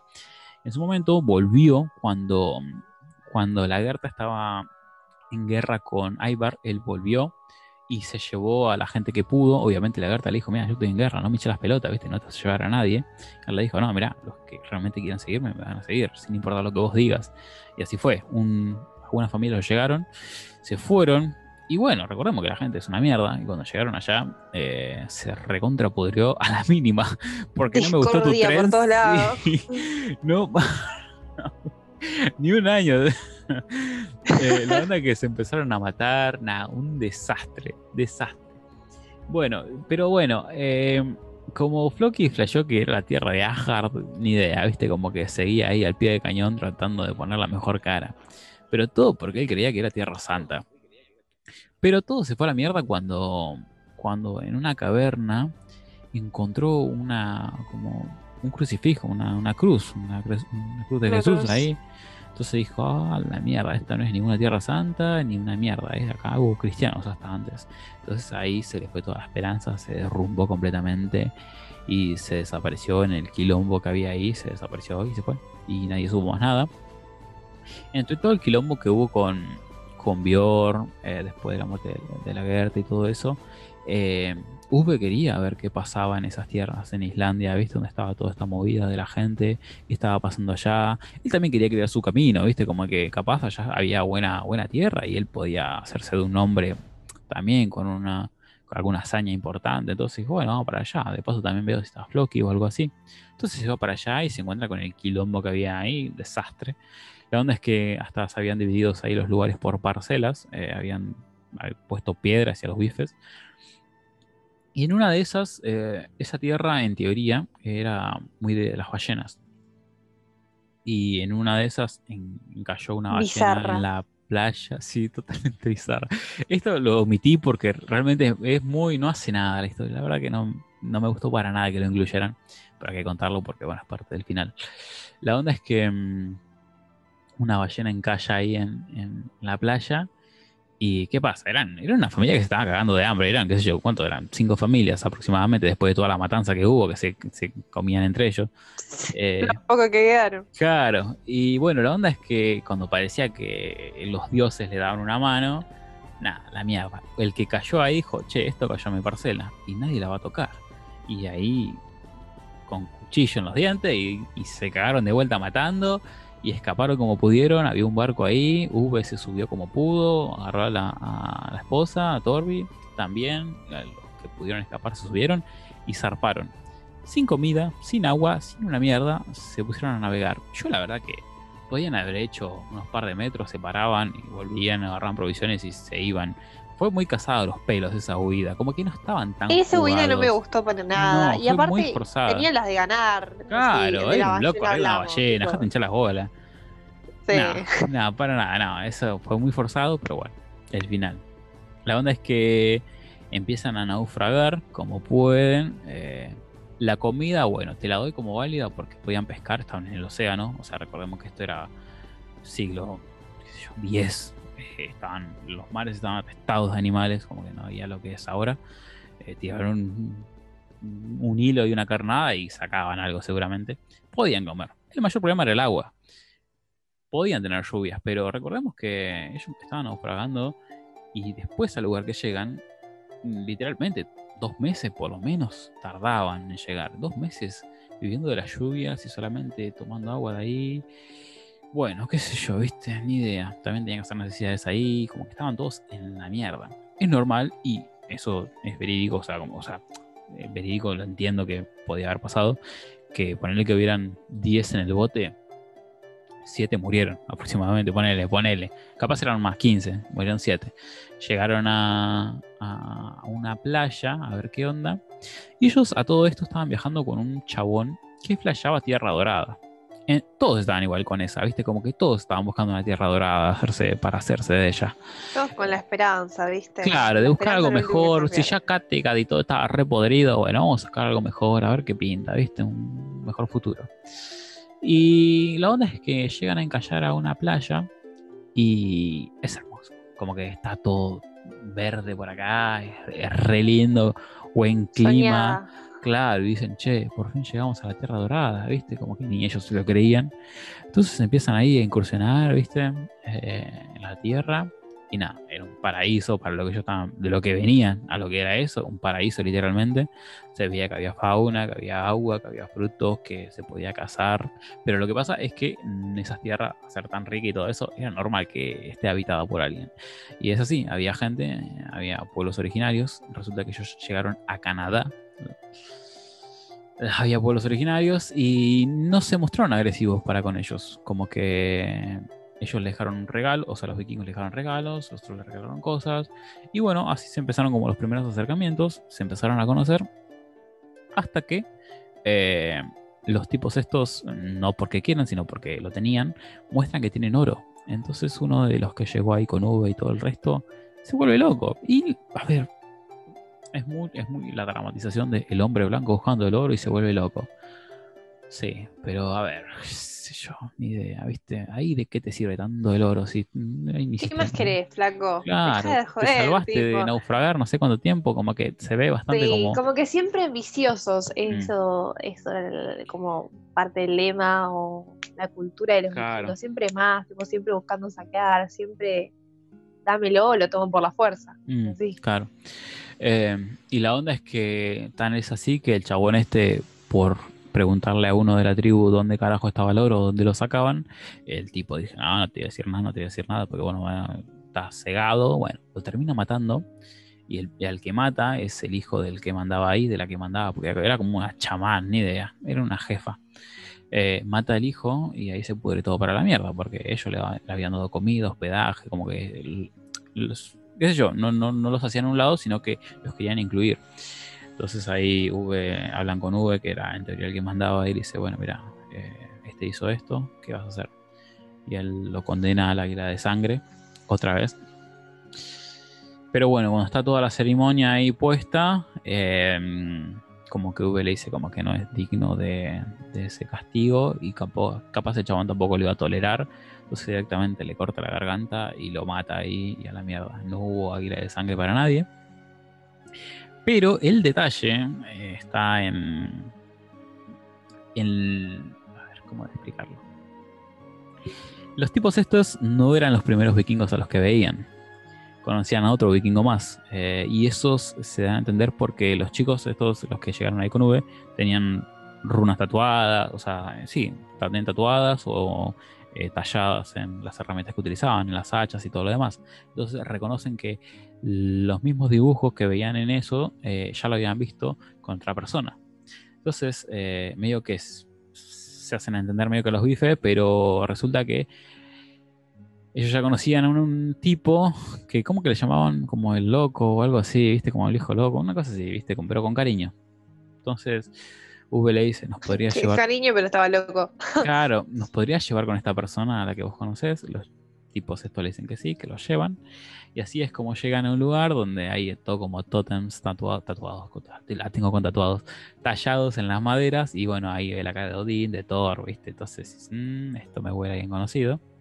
Y así es, baja de una casita del árbol Floki.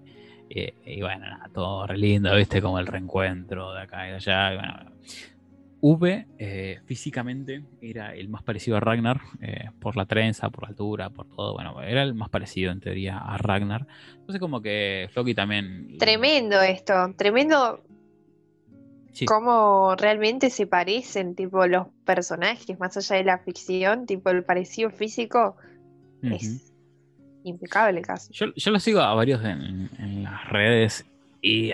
O sea, el cabello y todo eso es todo real. O sea, se tuvieron que dejar crecer y.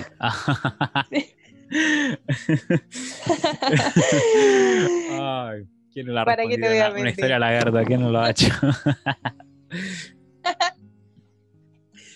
Em, Diosa, ¿cómo Sí, estás? está bueno como los entrenamientos, todo, o sea, es todo real, como que los escudos los hacían entrenar para Sí, que no usar real, dobles. Llevó su tiempo. Sí, sí, sí, muy buena preparación. Y la onda es que están en ya en el ocaso de todo, de todo, ya completamente de todo, y están hablando eh, Floki con, con V, y V le dice, che, Floki, esto está re lindo, viste, acá eh, es una tierra muy próspera para hacer, para hacer un comercio, para hacer una ciudad, para hacer aquello y esto. Y Floki le dice, no, pará, pará, pará. Si haces lo mismo del lugar en el que estás escapando, del que estás escapando, ¿cuánto tiempo va a tardar para que busques nuevas tierras para escapar de la mierda que vas a crear? Entonces V dice, ah, no, tenés razón. Y así, como de una forma bastante filosófica, le dan eh, el final a la serie por completo. Ahora sí. Uf, Y ahí termina. y ahí termina. ¿Qué te pareció el final? Qué cierre. Choto. O sea, como Sí. que te... Yo creo que la quisieron remontar, pero no Como que estaba tiene tan. Sí. Ya está. O sea, la, la quisieron estirar por demás. Tipo, ya la serie como que venía, veía tirando la pálida, ¿viste? Y. Y ya no daba para más. Por ejemplo, lo que estábamos mencionando nosotros, por ejemplo, el final de, con la muerte de Bjorn, ese iba a ser épico. Le iba a pasar el trapo al final que, que tiraron, ¿no? Pero bueno, qué sé yo, detalles. A grandes rasgos, la serie es bastante decente, tipo, en, en temporadas es mejor, alguna es mejor que la otra, como todo. Tal vez la última es la que más se desvirtúa un poco de, del camino que, que llevaba la serie, pero bueno, qué sé yo.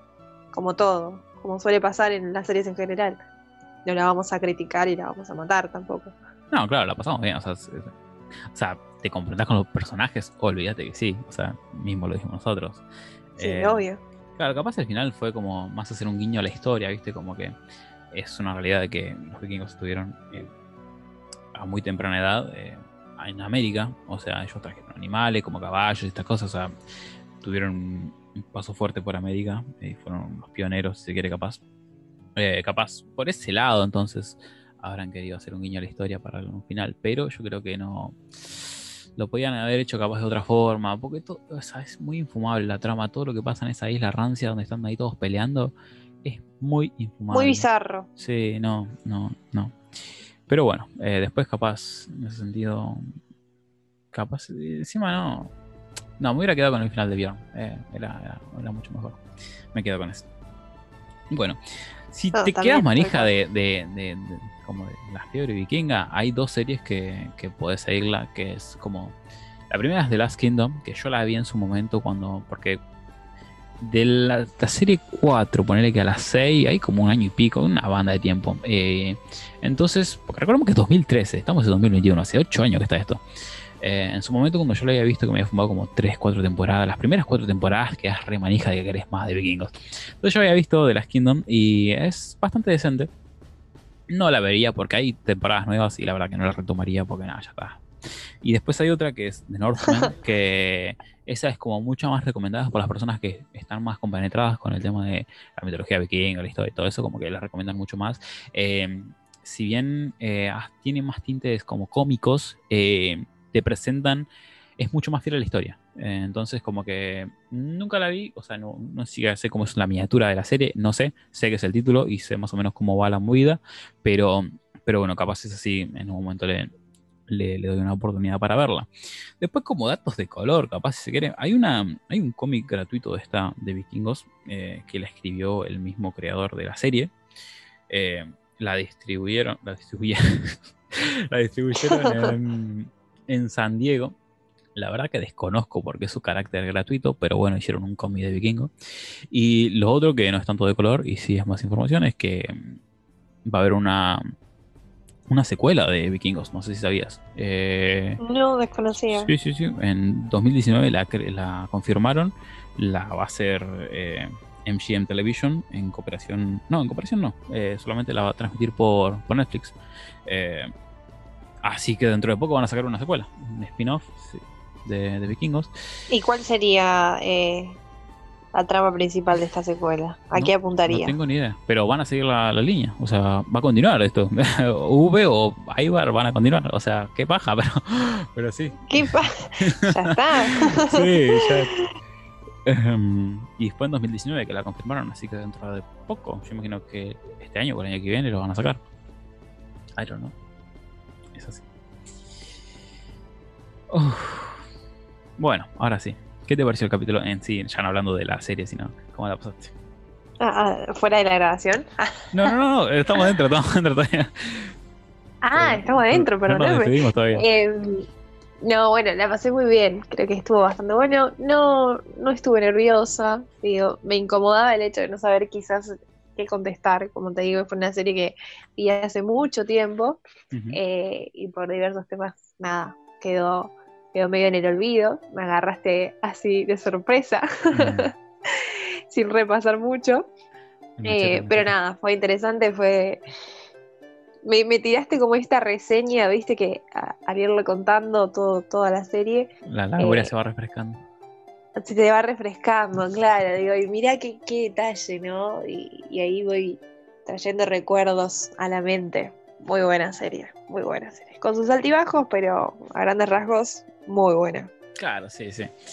Em, ¿Quieres comentar? O sea, a ver, vamos a tirar un poquito tu currículum. Eh, se habrá notado, ella empezó a hablar con muchos tecnicismos cuando hablamos de, ¿cómo decirlo? Como eh, de biología o de anatomía. Bueno, ella estudia una carrera similar a eso. ¿Quieres explicar más o menos un poquito?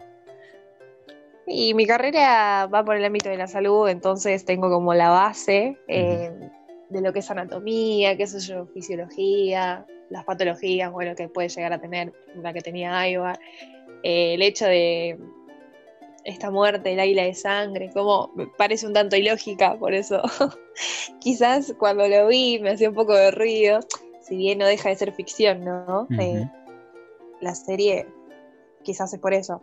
Pero nada, dejando de lado todo, es bastante creíble.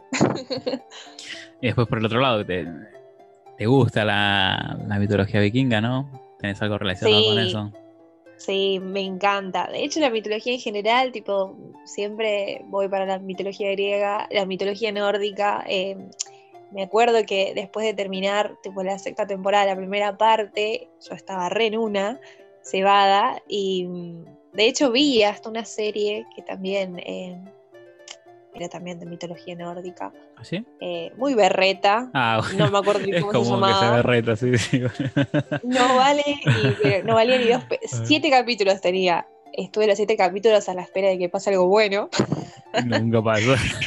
Nunca pasó una poronga, así que eh, realmente no recuerdo ni cómo se llama, pero fue. Creo que la, metí en un en dos días, porque nada, siete capítulos en vacaciones, ¿viste? Ah, sí, se consume Intensa fácil. la cosa.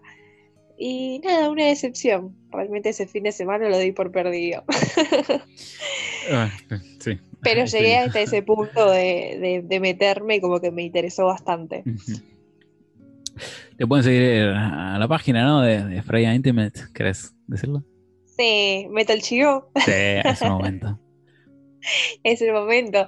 Eh, me cebó tanto la, la serie que incluso agarré el, el nombre de una diosa eh, griega, Griega. perdón, una diosa eh, nórdica, que de hecho se la menciona bastante, con bastante frecuencia en la serie. Le cambié, le cambié el nombre, ¿no? Para no caer en lo- un poco en lo, en lo típico, le cambié las, las letras, pero, pero bueno, en fin, representa eso y, y ese es el origen del nombre de mi emprendimiento. Me pueden ¿Cómo es el user? Para que te puedan seguir. Eh, Freya.intimates. Intimates. En Instagram. Instagram. Muy buena lencería. La recomiendo. Ah, De calidad. Eh, sí. bueno, a mí, eh, la verdad que no, ahora no tengo, no tengo redes sociales. Tampoco tengo celular. Un desastre, se me cayó el agua. Bueno, eso no viene al caso. Eh, pero bueno, espero que les haya gustado, eh, que lo hayan disfrutado. Eh, nos veremos, me escucharán, nos escucharán en el próximo capítulo que veré de, de qué será. Puede que haga. El otro día vi el de Lali, ¿verdad? Jesús, no sé. El- ah, Sky Rojo. Sí. Le- veo que lo están viendo con bastante frecuencia, mucha gente. y tal vez está buena. Yo vi un par de, de trailers, viste, así, Sí. cosas muy, muy generales. Y parece estar buena la historia. Ahora hay que ver qué tal la producción, ¿no? Porque es una. algo medio raro la cosa. Pero bueno, nada. A ver Veremos. qué sale. ¿Vos ya la empezaste? Eh, sí, yo la empecé y la terminé, pero eh, Ah, ya estás con todo, re bien. claro, capaz solamente lo hago por el marketing, capaz la, la- hago el capítulo, porque es el momento. Eh, así que bueno, nada, nos vemos, espero que hayan disfrutado. Adiós.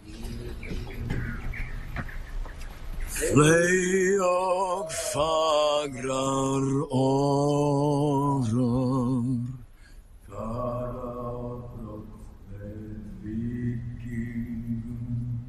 Farabbrott með vikingum Stýra dýrum knarri. Standa uppi stafni Stýra dýrum knarri. Al das water.